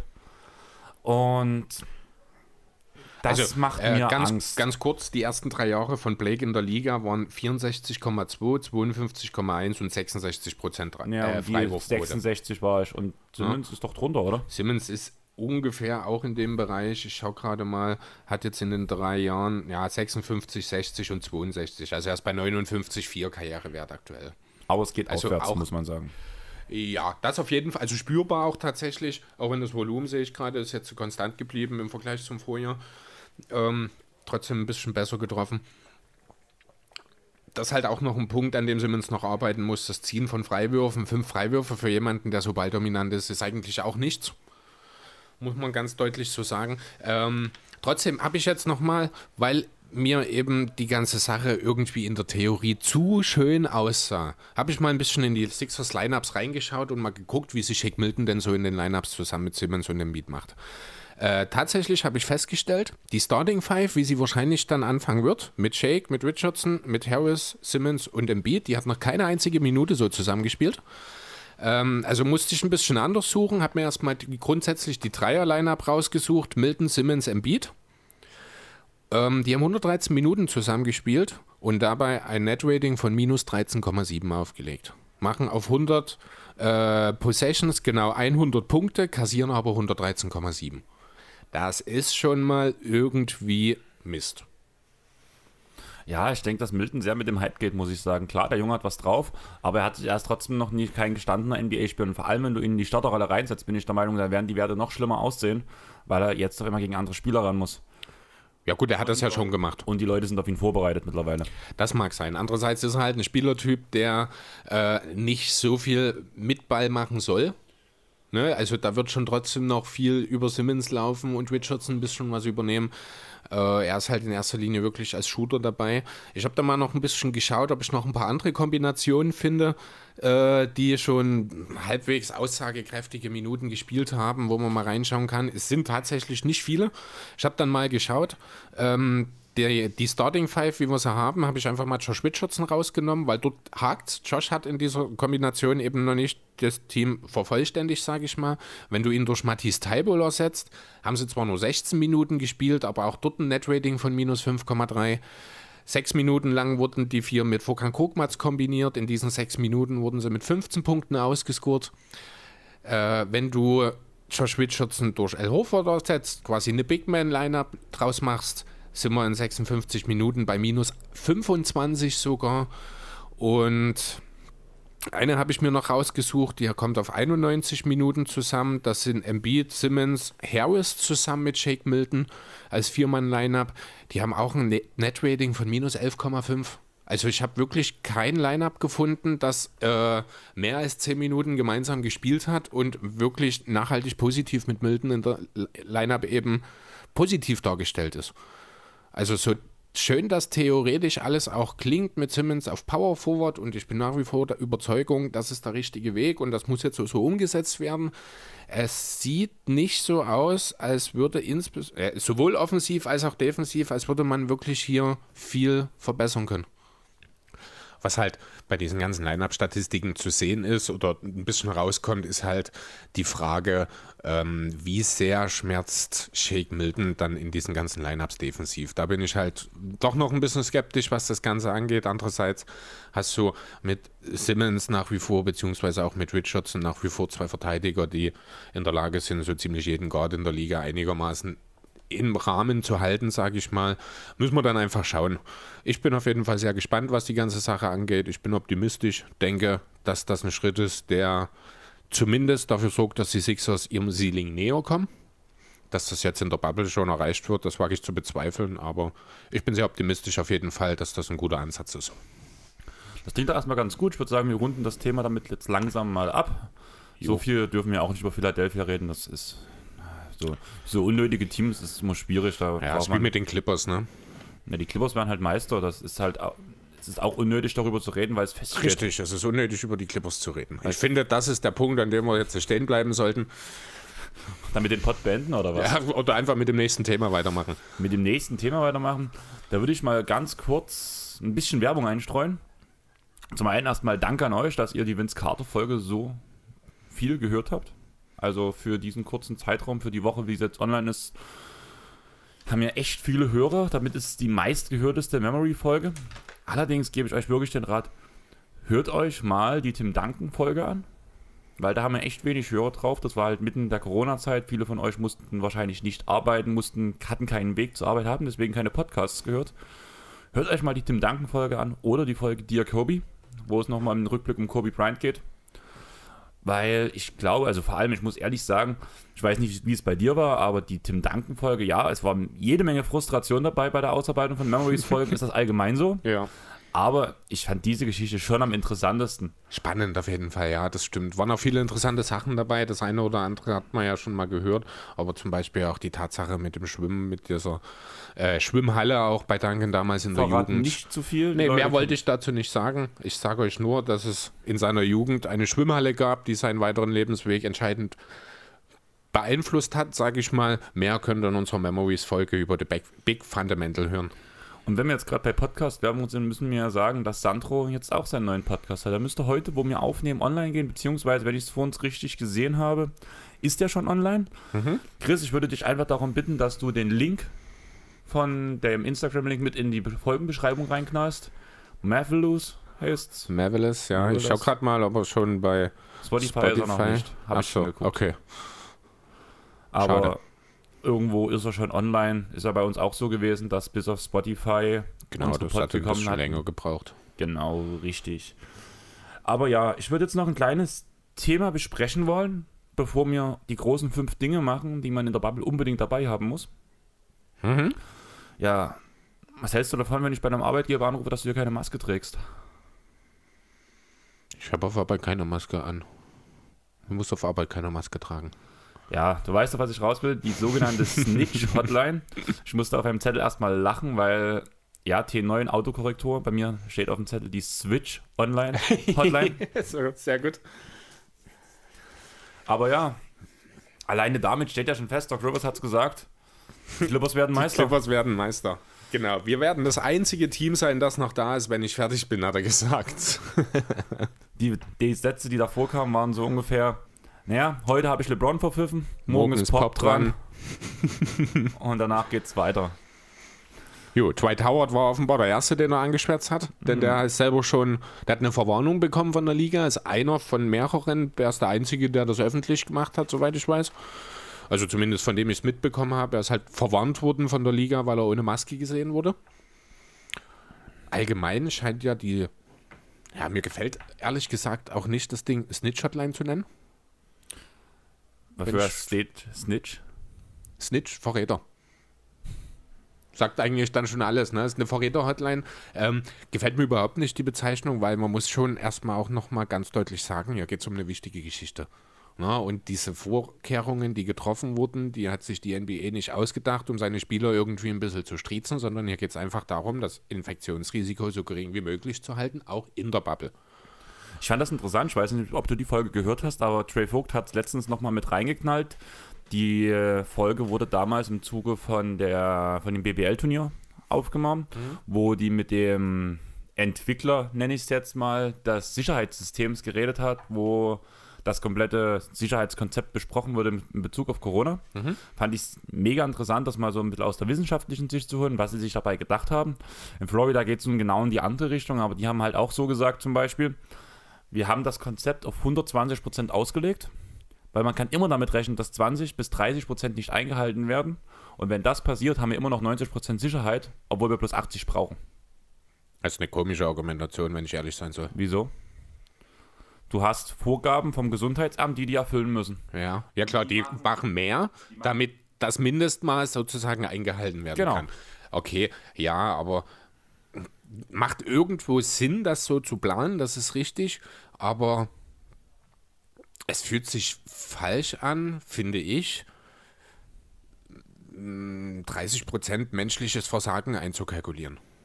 Sind wir ehrlich, es ist nur aber leider so. Ist es, ja, richtig. Ne? Also, Mal ganz blöd gesagt, ich saß gestern auch seit langem mal wieder, das war das erste Mal in einem Club. ja. Das Rosis hat gestern wieder aufgemacht, sei es ein, so einer der größten Alternative Clubs, würde ich sagen. Die haben auf der Tanzfläche Kicker gestellt, was ich sehr sympathisch fand, ist einfach cool. weil da ist die Tanzfläche gefüllt, da können Leute sein, Ja. weil auch ein DJ anwesend war. Aber du hast halt dadurch, dass du auch enge Gänge im Rosis hast, hast du keinen Platz zum Tanzen. Die Tanzfläche war bei den Kickern zugestellt, konntest du kickern. Und die haben so schöne Einbuchtungen, die halt relativ groß sind. Da saßen wir zu zweit in so einer großen Einbuchtung. Also da war auch für mich das Infektionsrisiko ganz cool. Also ganz okay, dass halt einfach nichts ist. Ja. Ich habe es dir ja schon gesagt, dass die sogar so eine App entwickelt haben, die man sich danach mit QR-Code scannen und danach, wenn du halt zwei Wochen nicht im Rosis warst, dann fliegst du automatisch wieder raus. Finde ich ganz cool, vor allem Thema Nachverfolgen ist halt, die haben sich Gedanken gemacht, damit das alles wieder anlaufen kann. Ich habe die Chance gestern mal genutzt, war wichtig, musste auch mal wieder rauskommen, nachdem ich eine Woche in Leipzig war. aber ja, ich fand es auf jeden Fall schön, aber das ist ja auch irgendwo menschliches Versagen, dass ich sage, ich möchte mal wieder in einen Club gehen. Irgendwie schon, ja, stimmt schon. Mir gefällt halt einfach, ich weiß nicht, das. Mir gefällt es halt einfach nicht, davon auszugehen. Ne? Natürlich, irgendwo ist es richtig, das einzuplanen und irgendwo, aber ich weiß nicht, ob es so clever ist, das öffentlich zu machen, weil man doch irgendwie den Eindruck vermittelt bekommen könnte, als Spieler, der dann dort ist, also BBL jetzt in dem Fall, dass man sich so ein bisschen vor den Kopf gestoßen fühlt, weil man eben das Gefühl vermittelt bekommt, man ist nicht in der Lage, sich an die Vorgaben zu halten. Verstehst Ja, Ich weiß genau, was du meinst, aber da gibt es ja nur auch ein prominentes Beispiel. Wenn man halt Hunger hat, bestellt man sich eine Pizza. ja. Das ist, das ist, nee, das ist nicht bloß 30% menschliches Versagen, das ist 100%, Das ist 100% menschliches Versagen allerdings. Da hat sich ja schon Holmes dann richtig selber ins Knie Ja. geschossen, ganz ehrlich. Aber das ist das beste Beispiel. Und die Regeln werden nicht aufgestellt für die Spieler, die sich dran halten, sondern für die Spieler, die sich nicht dran halten. Sprich, wenn du der Spieler bist, der halt sagt, hier seid ihr bescheuert, ich halte mich ja an eure Vorgaben, aber ich will halt nur das Nötigste machen, dann werden die dem direkt sagen, wir machen die Regeln ja auch nicht wegen dir, sondern wir machen wegen den, wegen den anderen, die halt Richtig. sich nicht dran halten. AK Dennis Rodman zum Beispiel wäre so ein Fall, für Mhm. den solche Regeln gemacht werden würden. Richard Holmes hat uns Beweis gestellt, dass für ihn die Regeln nicht gemacht werden. Dwight Howard ist nun genau das ganze, ist, das Zwischending. Der hat halt seine Maske mal vergessen. Ist nicht gut, aber es kann, pass, es kann passieren. Ich war heute auch, wo ich beim Blumenladen war, wo ich danach noch eine Maske organisieren musste, wo ich die Blumen geholt habe. Ist Ja. nun mal so. Jo, aber das ist halt auch der Punkt, und dann, um wieder den Bezug jetzt auf die Hotline zu ziehen, wo ich sage, deswegen ist das Ding auch richtig. ne? Es gibt Vorgaben, die müssen eingehalten werden, und jeder, der sich nicht daran hält, Bubble hin oder her, riskiert das Leben bzw. die Gesundheit aller Menschen um sich herum. Und das sind nun mal nicht nur die Teamkollegen, das ist auch das Staff, das sind auch die Angestellten von Disney World letzten Endes, die ja dort ein- und ausgehen, unter anderem auch, äh, die dort dafür sorgen, dass die ganze Geschichte am Laufen bleibt sozusagen. Ähm, und deswegen finde ich es grundsätzlich schon gut, dass es so eine Hotline eingerichtet wurde. Ist natürlich auch immer eine Frage, wie wird das Ganze dann genutzt. Ne? Es ist kein Zufall, dass das Ganze relativ schnell den Beinamen Snitchline bekommen hat. Ähm, wurden ja auch schon mehr als genug Witze drüber gemacht. Doc Rivers haben wir schon angesprochen. Auch Spencer Dinwiddie, der ja selbst gar nicht mal äh, mit dabei ist, hat sich schon drüber lustig gemacht. Auch über Rishon Holmes gleichzeitig. Also ganz ehrlich, sowas Dummes. Also ich hatte es bloß gelesen, da ist in Quarantäne und habe irgendwas mit Pizza gelesen. Ich war gerade unterwegs, war glaube ich einkaufen, da wollte ich mich jetzt nicht hinstellen und Twitter-Artikel Mhm. öffnen, habe es halt bloß zur Seite geschoben. Danach hast du mir die komplette Story erzählt und ich habe mir bloß an den Kopf gegriffen. Ja, also das ist wirklich die, die Krönung der Ignoranz. Das muss man wirklich so sagen. Ähm, glaubst du denn, dass über Jimmy Butler auch schon Beschwerden über die Snitchline gekommen sind? Jetzt nenne ich das Ding trotzdem so. Ähm, Jimmy Butler ist mir gar nicht so ein Begriff geworden bei dem Punkt. Ich hätte gerne noch den Punkt Gobert angesprochen, weil ich das halt auch so Weil- im Gespräch. Weil er es so kleinlich hält? Ja, und dass nur gerade Gobert das Schon, sagt. schon das, lustig irgendwie, ja. Hat eine gewisse, eine gewisse Ironie, ist hier nicht wegzusehen. Da muss man halt aber auch wirklich sagen, also Rivers hat seine Witze drüber gemacht, hat sich aber klar pro Snitch-Hotline positioniert und hat gesagt, dass das eine gute Sache ist Richtig. und dass, dass jede Maßnahme zur Sicherung der Bubble wahrgenommen werden muss. Ja. Während dann gerade der, der halt das Aushängeschild von Corona ist, der von uns eine komplette Folge gewidmet, blöde gesagt bekommen hat, wegen dem Corona, dass der nun gerade sagt, das ist mir zu kleinlich. Da denke ich mir schon wieder, wie, wie wenn das Donovan Mitchell, wie auf immer so, so eine Atombombe im Kopf Ja, hochgeht. genau. Also man muss sich wahrscheinlich doch ein bisschen mehr Gedanken über die mentale Reife von Rudi Gobert machen, als ich zunächst dachte. Ja, also diese Interview- oder beziehungsweise äh, Mikrofongeschichte damals war ja schon sehr kindisch, aber haben wir auch gesagt, wir haben auch drüber gelacht damals in dem Moment, weil die ganze Sache in den Kinderschuhen quasi steckte noch und man die Ausmaße noch nicht wirklich, also wir als normale Menschen, sage ich mal, nicht abschätzen konnten. Hat sich natürlich dann auch schnell gedreht, die Sache. Und jetzt so eine Aussage von Gobert, Ach Mensch, ich weiß nicht, was mit dem los ist. Also ich muss ganz ehrlich sagen, so wie damals Jimmy Butler bei mir mega am Ansehen gesungen ist, wo er bei den Timberwolves die Scheiße abgezogen hat, Ja. so ist diese Saison für mich Gobert. Also wenn ich mich am Ende der Saison entscheiden müsste, der größte Mindfuck, die dümmste Aktion der Saison, da gibt es nur eine Aktion. Es kann eigentlich nur die sein. Ich würde jetzt ja. Holmes auch definitiv mit in den, äh, ins Spiel bringen, was die Thematik angeht, aber ich glaube, Gobert ist dabei nicht zu schlagen. Da Ja. ist was dran. Sonst hast du halt immer irgendwelche Kyrie-Aussagen, der hat sich dieses Jahr relativ bedeckt gehalten, außer so ein paar Sachen wie aus dem Netzgruppenchat rauszugehen oder so, weil das ist solche dummen Aktionen oder halt öffentlich im Interview zu sagen, dass man seine Teamkollegen traden sollte. Was halt alles nicht schlau ist, aber der hat halt noch nicht, der hat diese Saison mal nicht einen Vogel abgeschossen. Ja, das gehört halt zur Kyrie Irving Experience dazu. Genau. Genau, nee, äh, Jimmy Butler wollte ich noch mal ganz kurz ansprechen. Der hat nämlich, da musste ich auch lachen, als ich das gelesen habe diese Woche. Es gab ein paar Beschwerden bei der Hotel Security. Es gab da irgendjemanden, der hat unheimlichen Lärm gemacht. Die anderen Nachbarn konnten keinen klaren Gedanken fassen. Es war unheimlich laut, irgendein komisches Geräusch hat sich wiederholt, immer wieder ein Prellen, ein Schlagen, irgendwas. Die Security ist zu dem benannten Zimmer gegangen, hat an die Tür geklopft. Da macht Jimmy Butler, das die Tür auf im Trainingsoutfit, komplett durchgeschwitzt, stellte sich raus, das war noch äh, relativ am Anfang, die waren noch in dieser Anfangsquarantäne. Jimmy Butler hat Dribbling Skills in seinem Hotelzimmer gemacht. Ja, no days off, der Kerl hat einfach durchgezogen und er hat seine ganzen Nachbarn wahnsinnig gemacht. Hat Dribbling-Workouts veranstaltet, hat wahrscheinlich sogar Passing-Skills gemacht in irgendwelche Eimer oder sowas, keine Ahnung. Und hat die komplette, sein komplettes Hotelumfeld mit in den Wahnsinn getrieben dabei. Nee, mega coole Aktion, aber also das ist halt, das ist für mich Jimmy Butler und ich muss genau. ehrlich sagen, seitdem er jetzt in Miami ist, ist auch mein Ansehen für Jimmy Butler wieder extrem gestiegen. Ja. Ich denke auch, wenn diese Corona-Thematik abgeklungen ist, wird auch das Ansehen von Gobert wahrscheinlich wieder erheblich nach vorne gehen, außer er wird zum nächsten Kyrie. Ja, wenn er nicht die nächste Dummheit schon im Plan hatte. Genau, von daher denke ich, wird das alles gehen. Aber ich würde sagen, die großen fünf, Chris? Die großen fünf? Die großen fünf. Ja, die fünf großen Dinge, die man unbedingt mit in die Bubble nehmen sollte. Wir hatten letzte Woche schon drüber geredet, wer war Zion, der halt einen großen Bildschirm mit reingeschleppt hat aus äh, Rechner. Aiden war das. Oder Aiden, genau. Ja. Und daraufhin ist die Idee gekommen, die großen fünf einfach mal zu, zu covern, zu neu interpretieren. Genau. Und ich würde dich einfach mal fragen, was ist dein Platz 5? Jo, also ich habe fünf Dinge mir aufgeschrieben. Ich habe sie nicht irgendwie in irgendeiner Form gerankt. Ich nehme jetzt also einfach mal das, was mir am ehesten gefällt gerade. Deswegen nehme ich an Platz 5 ein GPS One-System. Mit freundlichen Grüßen an Rishon Holmes. Äh, Idee ist folgende. Jeder bekommt keine Ahnung, kann man wahrscheinlich über das Handy schon machen, muss ja keiner einen Chip implantiert bekommen. Und jedes Mal, wenn sich ein NBA-Spieler der Nähe der Bubble-Grenze nähert, also wenn er so einen Meter oder zwei Meter davor ist, zum Beispiel um Essen anzunehmen oder keine Ahnung, die Besucher vor der Tür mal zu begrüßen, was auch immer, dann bekommen die Spieler einen kleinen Stromschlag. Damit sie realisieren, oh mein Gott, bis hierhin und nicht weiter. Ich will mein Team nicht schwächen. Okay, ich wollte gerade sagen, so richtig passt das eigentlich jetzt der Sache, ähm, das Zeug mitzunehmen, weil ich das brauche aber jetzt mit der Aussage, ich will mein Team nicht schwächen, kann man es so auffassen. Ich wollte schon, dich schon rügen. Ja, nee, also hier geht es einfach, ich wollte irgendwas, äh, was dafür sorgt, dass die Spieler realisieren, hier darf ich nicht mehr weiter. Ne? Also einfach um die Bruno Caboclo bzw. Richard Holmes Thematik, dass die sich nicht wiederholt. Andererseits ist es einmal passiert, passiert es den anderen normalerweise auch nicht mehr, weil so doof sind die wenigsten. Äh, trotzdem fand ich das eine coole Idee und ein kleiner Stromschlag, bisschen Muskelkontraktion nebenbei. Ist auch eine Art von Training. Jimmy Butler würde wahrscheinlich die ganze Zeit an der Grenze entlanglaufen und damit seine Muskeln trainieren. ähm, mein Platz 5 sind Bücher, Bücher, Bücher.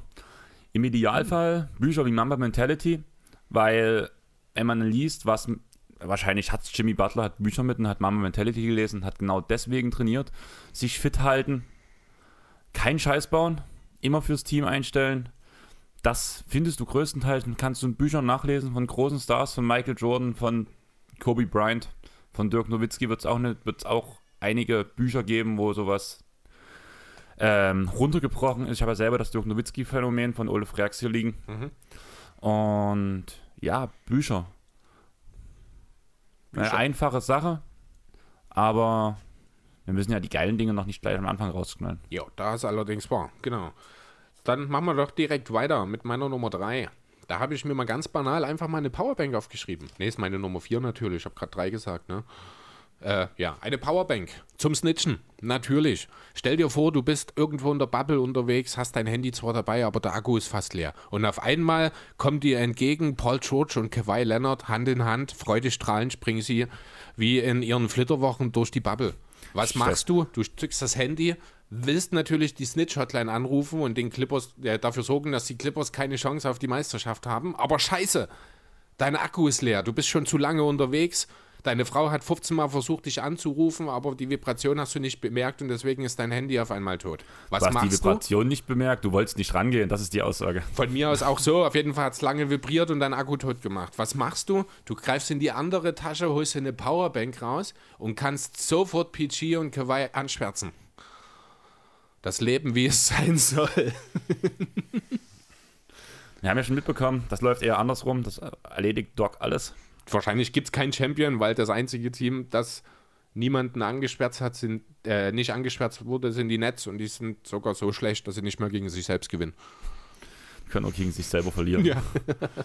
Ähm, mein Platz 4.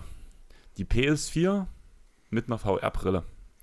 Cool. Ich habe letztens, also was passiert? Lagerkoller. Du kannst Mhm. die ganze Zeit nur mit deinen Teammates abhängen, du hast dein begrenztes Gebiet, was nun relativ geil ist, so vom Ausmaß her. Allerdings auf drei Monate im Disney World, ohne dass die Attraktionen, soweit ich weiß, fahren. Zumindest habe ich zu dem Punkt noch nichts gehört. ja. Könnte schon langweilig werden. Und dann nimmst du so eine VR-Brille mit. Ich habe mich letztens mit meinem DJ-Mentor unterhalten, die haben sich eine zugelegt. Mhm. Und da wären wir bei dem Punkt Tschernobyl. Das fand ich mega krass, hat er also so gesagt. Es gibt VR-Spiele in Anführungsstrichen, die wie eine Dokumentation aufgebaut sind, wo du gewisse Sachen nachempfinden kannst. Und dieses Okay. Tschernobyl-Spiel zum Beispiel ist dann so, dass du, die haben Tschernobyl komplett nachgestellt mit Aufnahme und alles vor, danach. Und du kann, die tun, wird ähm, animiert die Explosion von dem Kernkraftwerk nachstellen und du kannst innerhalb der Explosion langlaufen und dir angucken, wie zum Beispiel der Reaktorkern, wie sich das dort drin verhält und sowas. Und das sehe ich als übelst geile Sache so, wenn du in, einer, in einem Gebiet eingesperrt bist, in Anführungsstrichen. Ja. Dann gehst du einfach mal Tiefseetauchen zu den Heiden. Oder läufst mal durch die Explosion von Tschernobyl durch. Tobi hat mir sogar erzählt, er hat Skyrim als VR-Spiel. Skyrim. Als VR, überleg dir das Da mal. brauchst du aber auch eine Halle, um da, das dann zu spielen.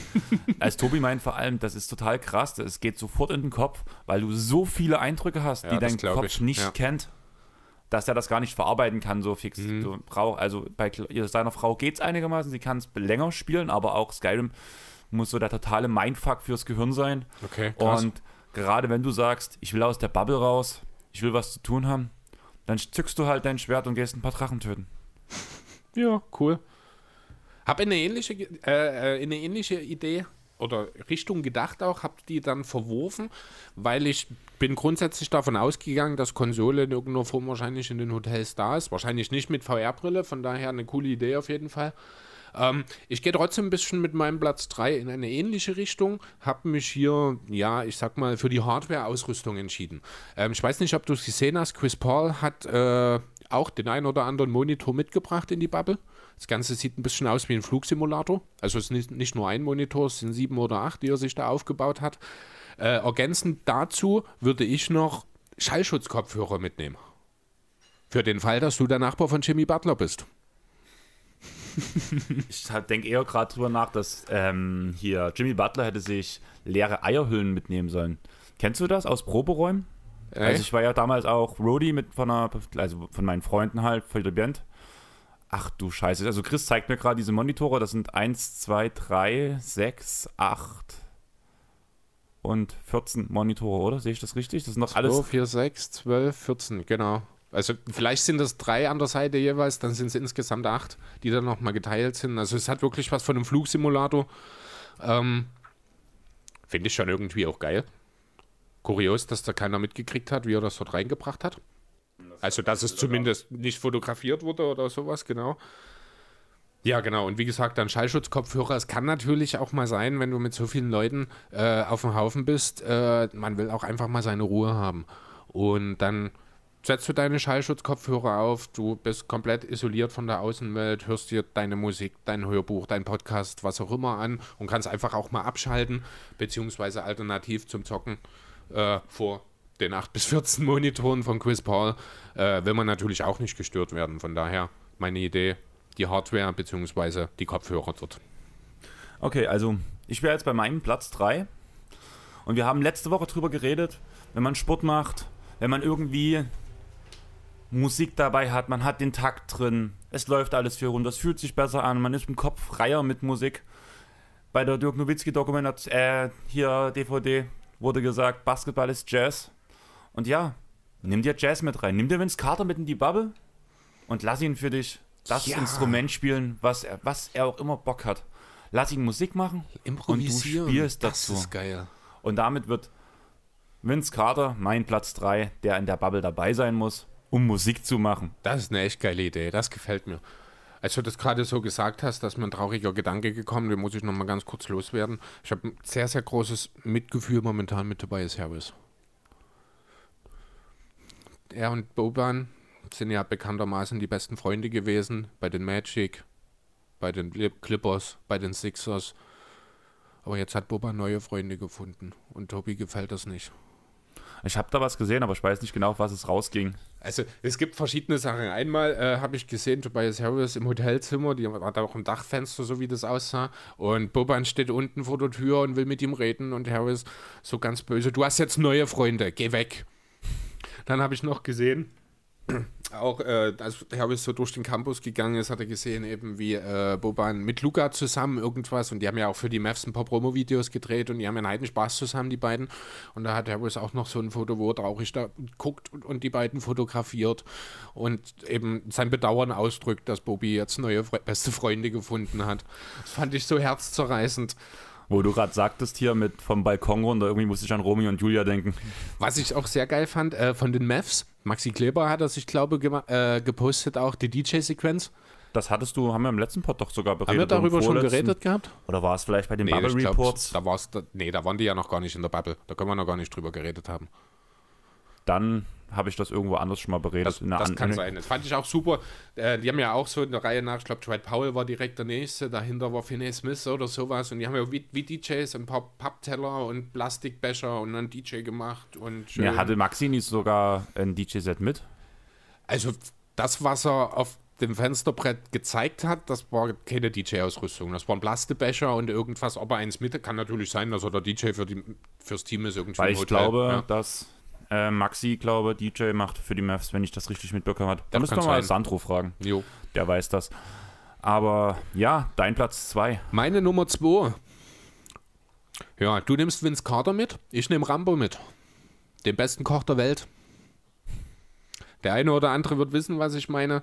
Wer es nicht weiß, haut's mal rein, euch bei YouTube von Esther Glanz, Rambo, bester Koch der Welt. Ist äh, eine Parodie auf einen Rambo-Film, ich weiß gar nicht auf ist welchen. Das das, ist das das Video mit Mache Eier? Genau, ah, Mache Eier. Das kenne ich doch. Eier kann ich nicht. Was kannst du? Lachs Carpaccio in Safransoße, ole. Ja, es gibt jeden Tag Lachs Carpaccio. Es wird niemals Eier geben, wenn du Rambo mitnimmst. Ähm, ja, die Grundidee dahinter, die meisten werden es gesehen haben, das Essen in der Bubble scheint nicht so der Renner zu sein.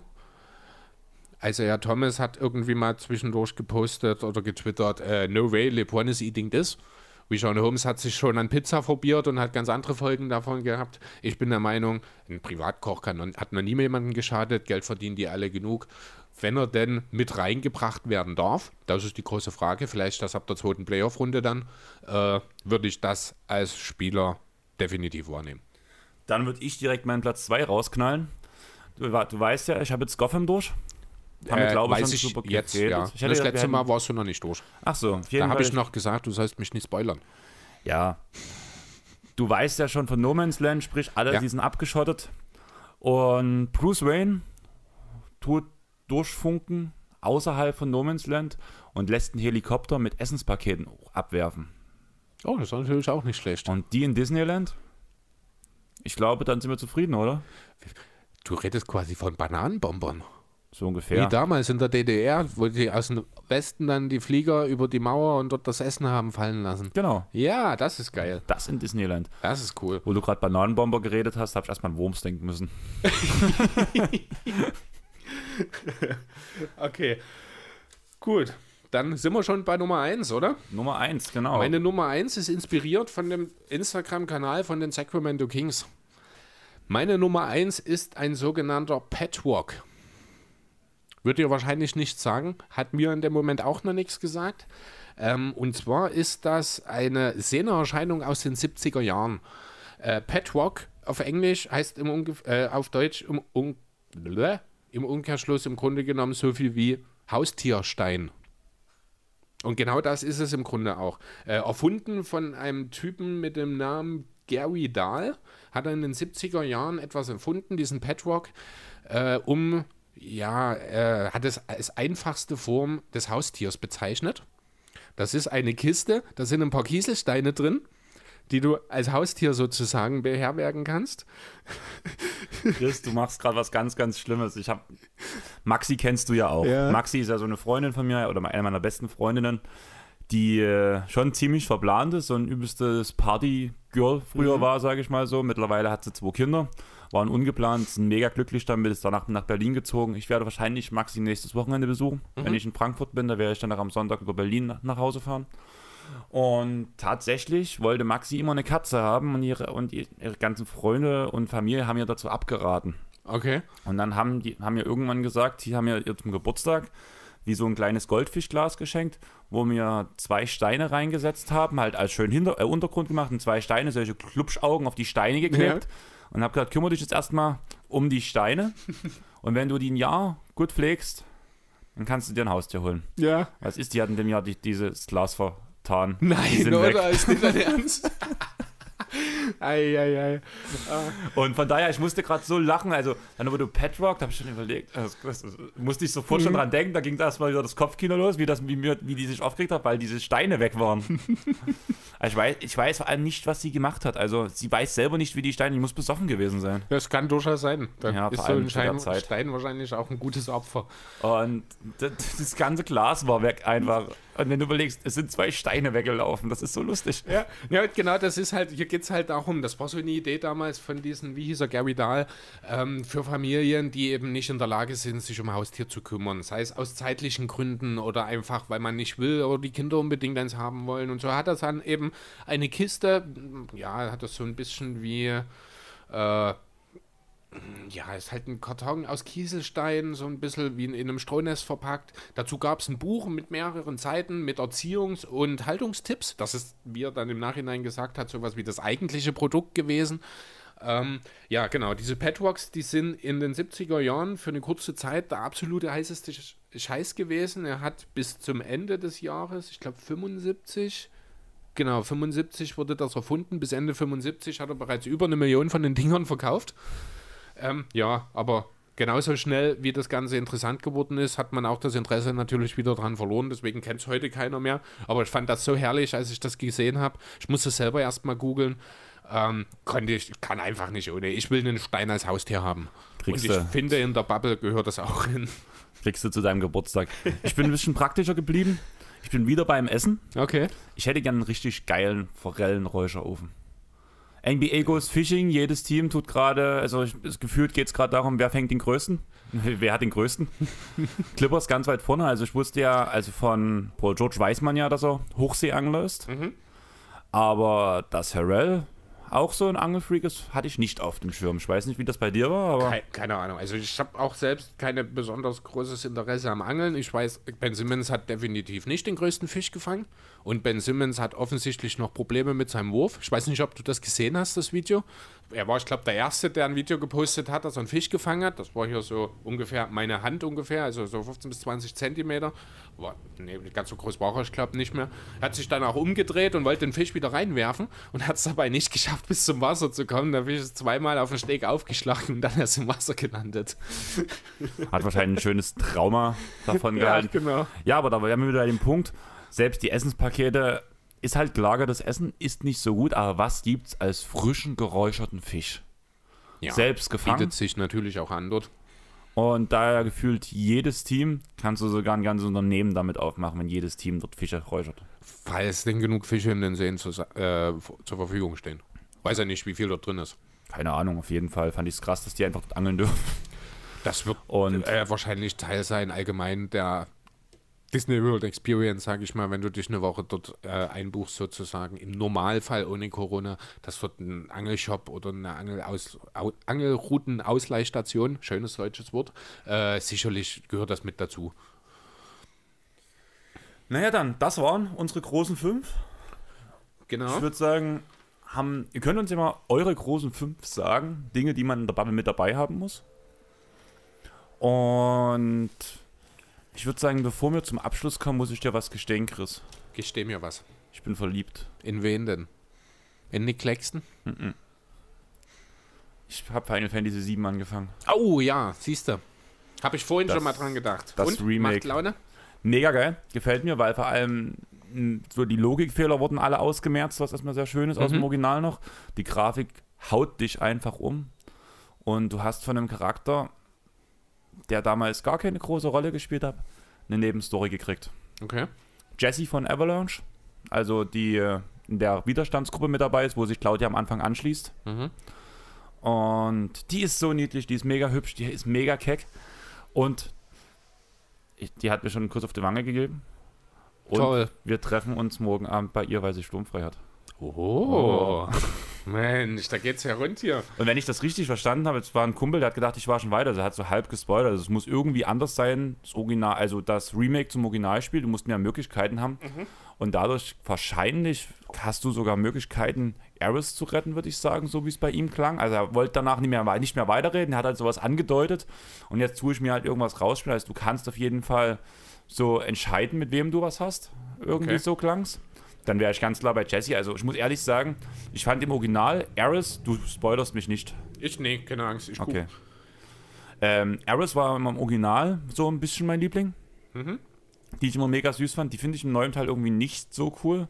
Dafür ist Tifa und Jessie halt mega, mega niedlich. Ich muss dir auch was gestehen. Was denn? Ich habe kein Wort von dem verstanden, was du mir gesagt hast, weil ich nie Final Fantasy gespielt habe. Hast du jetzt Jessie mal mal gegoogelt, Nein, ich habe überhaupt nicht sammelt. Ich habe mir eine andere Seite rausgesucht, die ich mal kleiner brauchen. Dann tut mal auf jeden Fall, guckt euch, also googelt mal, kannst du auch gleich eigentlich parallel machen, Final Fantasy VII Remake und guck dir dort mal den Charakter Tifa und den Charakter Jessie an. Und die sind, also allgemein finde ich krass, wie gut die Animationen in diesem Spiel sind. Oh, Und bei wem bist du jetzt? ich schaue mir gerade Tiva an. Hm? Erinnert mich ein kleines bisschen, wenn auch mit leicht asiatischen Touch, an die neue Lara Croft aus der Trilogie. Kann sein. Wie heißt die andere? Jessie? Jessie. Auch ein lustiger Fakt finde ich, dass die im Original wird die J-E-S-S-E geschrieben. Ja, Und im Remake haben sie wirklich einen Jessie draus gemacht und haben das I noch reingeschoben. ja, wahrscheinlich, weil das missverständlich ist oder so. Genau. Das ist auch keine schlechte, ne? Ja, die finde ich mir, die ist halt so, die ist so vorlaut und so halt so, die weiß, was sie will und das lässt sie auch raushängen Okay. und vorlaut und ganz traurige Geschichte. Also wenn ihr euch nicht spoilern wollt, ihr, also dann schaltet jetzt eine Minute nach vorn. Aber ihr Vater liegt halt im Koma aufgrund von einer, von einer Makroexplosion, was der Lebenssaft im Planeten ist, kann man ja Mhm. sagen. Und deswegen ist sie halt böse auf Shinra, also auf, den, auf die Firma, die den Planeten ausbeutet, kann man sagen. Übrigens hatten wir letztens das Thema, bevor wir, also wir müssen dann wirklich langsam zum letzten Hauptthema kommen, aber das will ich jetzt noch erzählen. Du kannst die Geschichte von Final Fantasy VII eigentlich ganz extrem auf das jetzige Corona-Ding schieben. Mhm. Also so drauflegen, wenn man danach drüber nachdenkt, dass das Spiel von 97 ist in Deutschland, finde ich dieses halt relativ krass. Der Mensch nutzt einen Planeten aus, macht einen Planeten kaputt mit seiner Industrie, indem er alles platt macht, indem er die Umwelt verschmutzt. Ja. Das ist der Punkt bei Final Fantasy. Die ziehen das Marco aus dem Planeten. Das Marco ist das, der Lebenssaft des Planeten und dadurch geht der Planet zugrunde. Das ist ähnlich so, wie wir unsere Industrie haben, Ja. was einen Planet kaputt machen wird. Und irgendwann, das ist danach am Ende auch vom Spiel, überströmt der Planet die komplette Erde mit Marco. Alle werden krank und die komplette Industrie kommt zum Stehen und der Planet fängt sich an zu regenerieren. Corona. Alle bleiben zu Hause, Genau. die Industrie bleibt stehen, der Planet beginnt sich zu regenerieren. Mhm. Ist krass. Also diese Verbindung, wenn man das so sieht, bin ich der Meinung. 23 ja, Jahre vorher. Ja, gut. Bin mir relativ, also schon, ja, irgendwie. Andererseits haben es die Simpsons auch geschafft, regelmäßig 20 Jahre vorher die Zukunft vorauszusagen. Und ich glaube, solche, ich nenne es mal ansatzweise dystopischen Theorien, äh, hat es auch schon vor den 90ern gegeben. Auf jeden Vielleicht Fall. nicht unbedingt in so einem Medium umgesetzt, aber die Idee, äh, die ist ja jetzt nicht erst in den letzten Jahren entstanden, dass wir die Erde mit unserem Handeln, sage ich mal, äh, nicht unbedingt besonders gut behandeln, sagen wir es so. Genau. Ich dachte halt, ich spreche es kurz an. Ich wollte von Jessie erzählen, weil das echt, die hat mich umgehauen, die Kleine. Und Vielleicht wirst du ja Jessys Girl. Es gibt, eine, es gibt eine Szene in Final Fantasy, das, das habe ich auch schon als Animation gesehen, das ist Ja. auf jeden Fall auch mit verpackt. Du musst Tifa retten, weil Tifa wird von so einem Bordell, also die will, Bordellführer, der für Shinra arbeitet, die will dort irgendwas rausholen, und die wird halt von dem gekidnappt. Okay. Dann im Endeffekt. Und der lässt keine, lässt keine Männer in das Bordell rein. Mhm. Also nur Angestellte von ihm. Und deswegen kleidet sich Cloud als Frau. Okay. Mit Schön. Perücke und allem drum und dran. Und da habe ich schon Bilder davon gesehen. Das sieht echt cool aus. Okay. Wer sich auch ohne weiteres, um jetzt mal den Bogen zu ziehen, ich habe gerade eine geniale Überleitung im Kopf, äh, als Frau verkleiden kann, ist Alex Caruso. Ich will ja nichts sagen, da kannst du das auch so. Ihr habt gleich viel Haare. Ja, ich weiß. Ich, aber es soll ja jetzt nicht um mich gehen, sondern ein bisschen noch um die Lakers. Da hat sich jemand verletzt und zwar genau genommen am rechten Daumen muss er operiert werden und zwar Rashon Wando. Das war eine Fügung Gottes. Äh, könnte man im ersten Moment tatsächlich so sehen, ne? Die Frage ist, was wird denn jetzt aus seinen 20 Minuten, die er nach wie vor pro Spiel gespielt hat, warum auch immer das der Fall war? Ähm, der Backcourt der Lakers sieht ja ohnehin ein bisschen dünn aus, nachdem Queen und Bradley, nee, nicht Queen, sondern Bradley und, achso, ja klar, und jetzt natürlich Wando raus sind, zwei äh, Guards. Ähm, allgemein ist er eigentlich der einzige Spieler neben LeBron gewesen, der einen Spielaufbau so richtig primär, sage ich mal, gestalten kann. Das könnte durchaus ein Problem werden, finde ich. Gleichzeitig hat es nicht lange gedauert, dass sich die ersten Kandidaten schon in Stellung bringen. Mario Chalmers, bestens bekannt als Anschreiopfer von LeBron James und Dwayne Wade in Miami, äh, hat sich in Stellung gebracht und schon gesagt, ich warte nur noch drauf, dass er anrufen. Hatte Ohrstöpsel schon drin. Jo, aber ich glaube, er darf gar nicht in die Bubble, weil er hat ja dieses Jahr nicht gespielt, ne? Hm. Ich weiß nicht, ob er in der G-League unterwegs hat. Chalmers war in China bin ich der Meinung. Das kann, weiß ich, habe ich so genau gar nicht. Das ist auch das einzige Mal, dass ich dazu ge äh, was gelesen habe. Also die Wahrscheinlichkeit, dass er äh, eine Rolle spielt, scheint sehr gering zu sein. Zumal, wie ich finde, die Lakers ja, ich habe schon angeteasert, den Ersatz durchaus in den eigenen Reihen haben, wie ich finde. In Form von dem Social Media Goat Alex Caruso, oder? Ja, auf jeden Fall. Also, das, er hätte schon viel, viel eher die Zeit bekommen sollen, bin ich der Meinung. Wobei er ja durchaus auch schon 17, 18 Minuten spielt diese Saison, ne? Übrigens spielt Chalmers für Athen. Okay. Hat er aber dann definitiv dieses Jahr nicht gespielt in der Liga, würde ich behaupten wollen, und darf dann nicht in die Bubble. Genau. Wenn mich nicht alles täuscht, ne?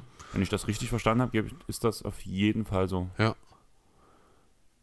Okay, ja gut, dann ist quasi die einzige Option, die es außerhalb des Katers gab, natürlich weg. Also kommen wir wieder zu Caruso. Der wurde ja schon von Frank Vogel das eine oder andere Mal als Geheimwaffe bezeichnet. Hat das Ganze immer mit einem Grinsen gemacht. Aber so richtig geheim ist der Kerl eigentlich nicht mehr geworden. Was die Advanced Stats angeht, ist er schon immer ein Liebling gewesen. Viele Windshares, äh, unter anderem. Insgesamt sieht auch das Team tatsächlich mit ihm ein bisschen besser aus. Ähm, und was ich finde, der wichtigste Punkt ist, er ist halt ein absolut natürlicher Fit zu LeBron James und Anthony Davis gerade im äh, Vergleich zu Wando, der mittlerweile wahrscheinlich hauptsächlich noch über seinen Namen kommt, wie ich finde. Und halt die Tatsache, dass er in dem Lakers-Kader der Einzige ist, der einen Ballvortrag noch halbwegs brauchbar vor, äh, vornehmen kann, neben LeBron. Äh, trotzdem ist natürlich sein Skillset ist völlig aus der Zeit gefallen. Ne, er ist kein Wurf, er ist zu balldominant dafür, dass er eigentlich den eigenen Abschluss so gut wie gar nicht forciert, was einerseits damit zu tun hat, dass er einfach nicht werfen kann, andererseits damit, dass er auch unheimlich schlecht am Korb ist, was die Abschlüsse angeht, auch weil er einfach Angst hat, Freiwürfe zu nehmen oder zu bekommen. Ja, also jemand, der mit seiner über 20-prozentigen, ach nee, Quatsch, das waren die Turnover, mit fast 19-prozentiger Usage bei 20 äh, Minuten nur 0,9 Freiwürfe pro Spiel nimmt, der hat definitiv ein Problem, wie ich finde. Passt halt auch gar nicht zu LeBron, weil er selber den Ball mit in der Hand halt, äh, halten muss. Das Gegenteil dazu im, in Caruso er braucht den Ball nicht in der Hand. Er kann gut werfen. Er ist Offball sehr effektiv, kann um Körbe gehen. Er ist auch defensiv sehr bissig, ist sehr aufmerksam in der Team-Defense, greift auch mal in den Pass rein, um dort ein äh, bisschen ja, für Unruhe zu sorgen, sage ich mal, ohne dass er dabei übermäßig gambelt. Trifft, wie gesagt, den Wurf, ist Offball besser geeignet kann man wirklich so sagen. Auch wenn man ein bisschen in die Statistiken reinschaut, da fällt auf, dass die Lakers mit Rondo äh, um 2,5 Prozent schlechter treffen, was die Effekte Field Goal angeht. Ähm, mit Caruso sind sie da geringfügig besser, also im Vergleich mit und ohne, also on-off-court sozusagen. Das Offensivrating geht mit Rondo um 5 nach unten, wenn er aufs Feld kommt. Wenn Caruso aufs Feld kommt, geht das Offensivrating um 5 Punkte nach oben. Genau umgedreht ist es, äh, ach, die Effekte Field Goal, die hatten wir gerade schon. Auch beim Defensivrating oder beziehungsweise einfach mal das Net-Rating an sich. Ne, die Lakers mit Rondo 10,2, äh, 1,9, ohne Rondo 10,2.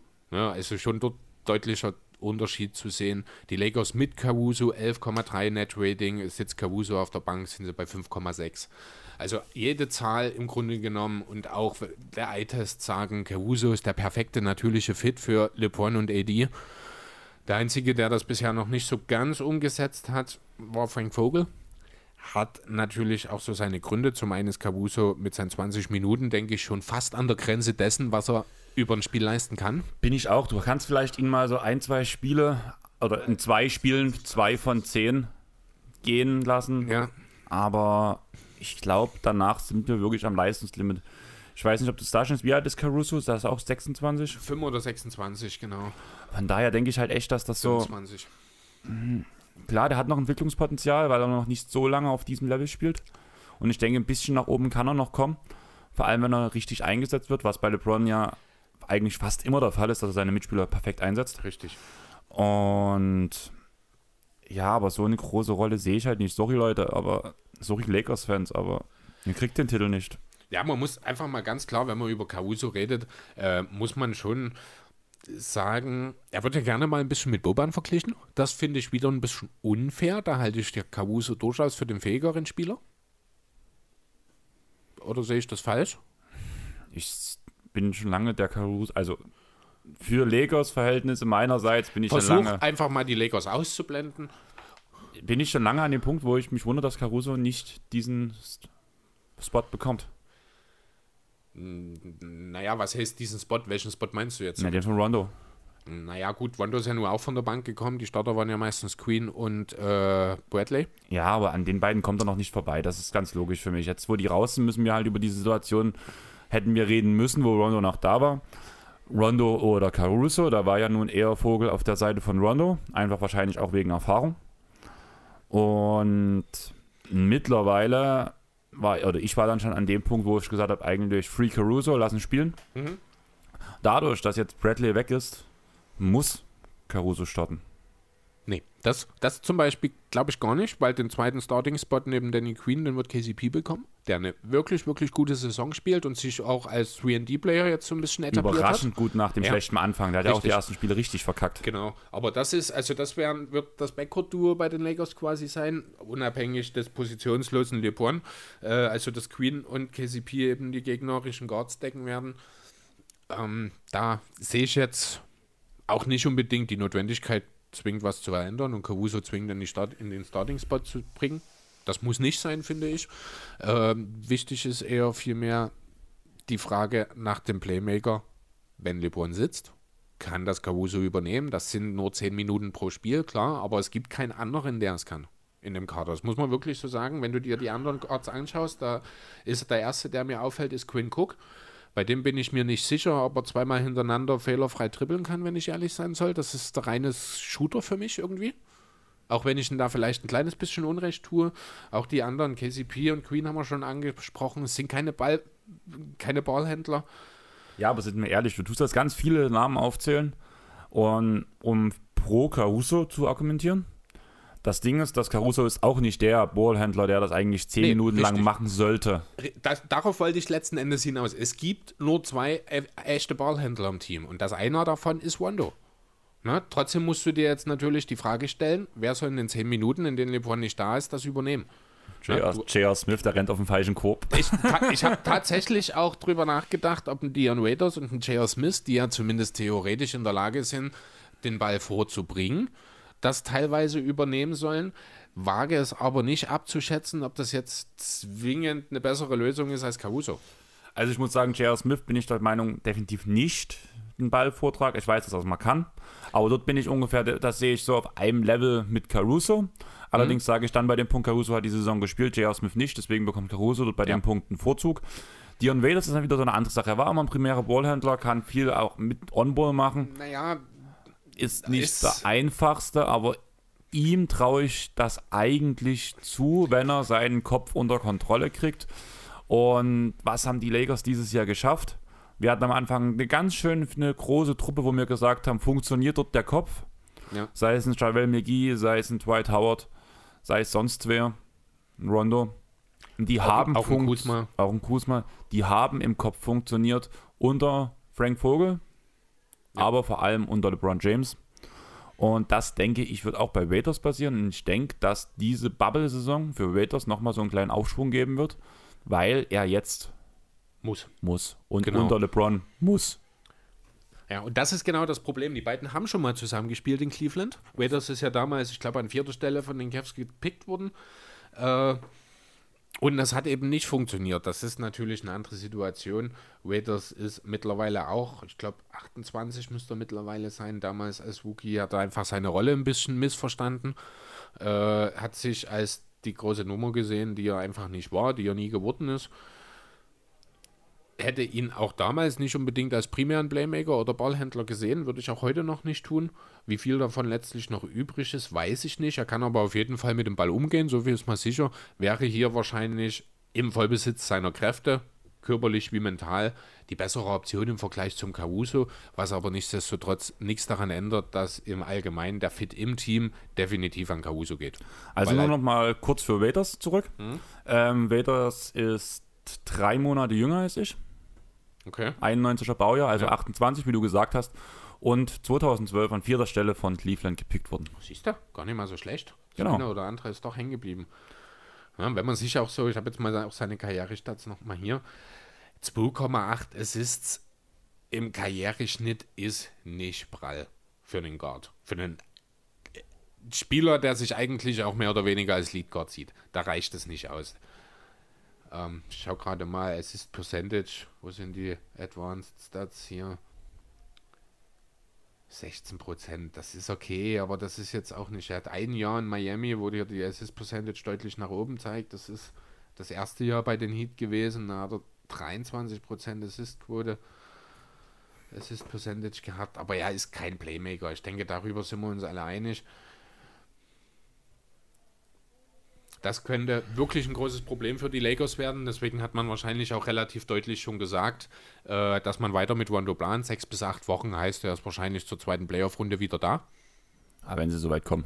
Also davon bin ich doch sehr überzeugt, wenn nicht gerade der große Wahrsager Charles Barkley recht hat und die Blazers die Lakers in der ersten Playoff-Runde rausschmeißen. Ich würde es feiern. Werden feiern auf jeden Fall, aber ist dann doch sehr, sehr unrealistisch. Zum einen die Tatsache, dass die Blazers in die Playoffs kommen, zum anderen, dass sie dann auch in der Lage sind, die Lakers zu schlagen. Gibt es doch das eine oder andere Fragezeichen noch an der Stelle, aber dafür ist Chuck ja bekannt. Ja, dafür wird er auch bezahlt, um Ja. solche Aussagen zu tätigen. Genau, Von richtig. daher. Ja, die Alternative, wenn wir jetzt äh, nochmal auf die Lakers zurückschauen, wäre, dass man weiterhin noch mehr Big Ball spielt. Hat man ja ohnehin relativ viel gemacht in dieser Saison. Davis, der ja in allgemeinem öffentlichen Wahrnehmung eigentlich ein idealer Sender ist, spielt kaum mehr, äh, spielt nicht mal die Hälfte der Zeit auf der 5, was auch an McGee und Howard natürlich liegt, die sehr, sehr gut auf der 5 funktionieren dieses Jahr. Das würde in den Playoffs potenziell auch schwieriger werden weil einfach dort dann die äh, Einschränkungen, die die beiden Sender mit sich bringen, einfach deutlicher zur Geltung kommen werden, wenn die Gameplans besser eingepasst sind, wenn da einfach die Defense insgesamt ein bisschen anzieht. Dort wird man wahrscheinlich dann auch öfter wieder auf Davis auf der 5 ausweichen müssen. Dann ist die Frage, wen stellst du daneben? Das so ein Morris, wenn er funktioniert, kannst du daneben stellen, dann kannst du LeBron weiter über die 3 bringen. Dann könnte man auch den Wondo-Ausfall, sage ich mal, einfacher kaschieren, weil du eben dann eben noch drei halbwegs fähige Spieler vorne wie hinten hast, mit KCP, mit Queen, mit Caruso und den beiden Wildcards in J.R. Smith und Dion Waiters. Das wird in den Playoffs zwangsläufig passieren müssen. Wie das Ganze sich dann darstellt, müssen wir schauen. Ich denke, wenn ich ehrlich sein soll, dass bei Caruso die Statistiken sich nicht so weit entwickeln werden, wie man das jetzt wahrscheinlich weitgehend sieht, erwartet. Zum Nein, das einen- glaube ich auch nicht. Ich werde vielleicht zwei, drei Punkte maximal drauflegen. Ja, Einfach weil die steigende Minutenzahl kommen wird. Genau, die Frage ist, wie wird er mit dem höheren Volumen das abfällt. Also er wird wahrscheinlich mehr als 1,8 Dreier nehmen. Dann in Zukunft, das können auch durchaus drei oder vier sein. Da ist es wichtig, dass das dann die Quote passt. 35 Prozent waren es in dieser Saison. Das muss er bringen, damit das Ganze funktioniert. Und dann schauen wir einfach mal, wie gesagt, defensiv sehe ich ihn auch besser als Rondo mittlerweile, ohne dass er damit einen positiven Einfluss haben muss. Den hat Rondo auch schon länger nicht mehr in der, normalerweise in der Defense. Von daher, ja, schauen wir mal. Ein bisschen besser wird es aussehen. Wird sich, ich weiß gar nicht, wie die Vertragssituation aussieht. Ich glaube, er hat noch ein Jahr. Dass er da jetzt, aber er kann durchaus ein bisschen was an seinem Marktwert auf jeden Fall tun. Ja, und der ist ja sowieso diese Saison ganz schön gestiegen. bei Caruso, musst du ja wirklich sagen. Wobei schwer abzuschätzen ist, was dort den größeren Einfluss hat. War es wirklich die Leistung oder war es einfach Der Hype. der Hype? Ne? Sein Vertrag läuft noch für 2021 mit 2,7 Millionen. Na dann, also das wird er auf jeden Fall das Doppelte bekommen, mindestens. Ja. Und ich würde sagen, bevor wir es heute noch lange bleiben werden, tun. Das klang jetzt richtig komisch. Das, ja, Ich muss gleich noch zum Geburtstag.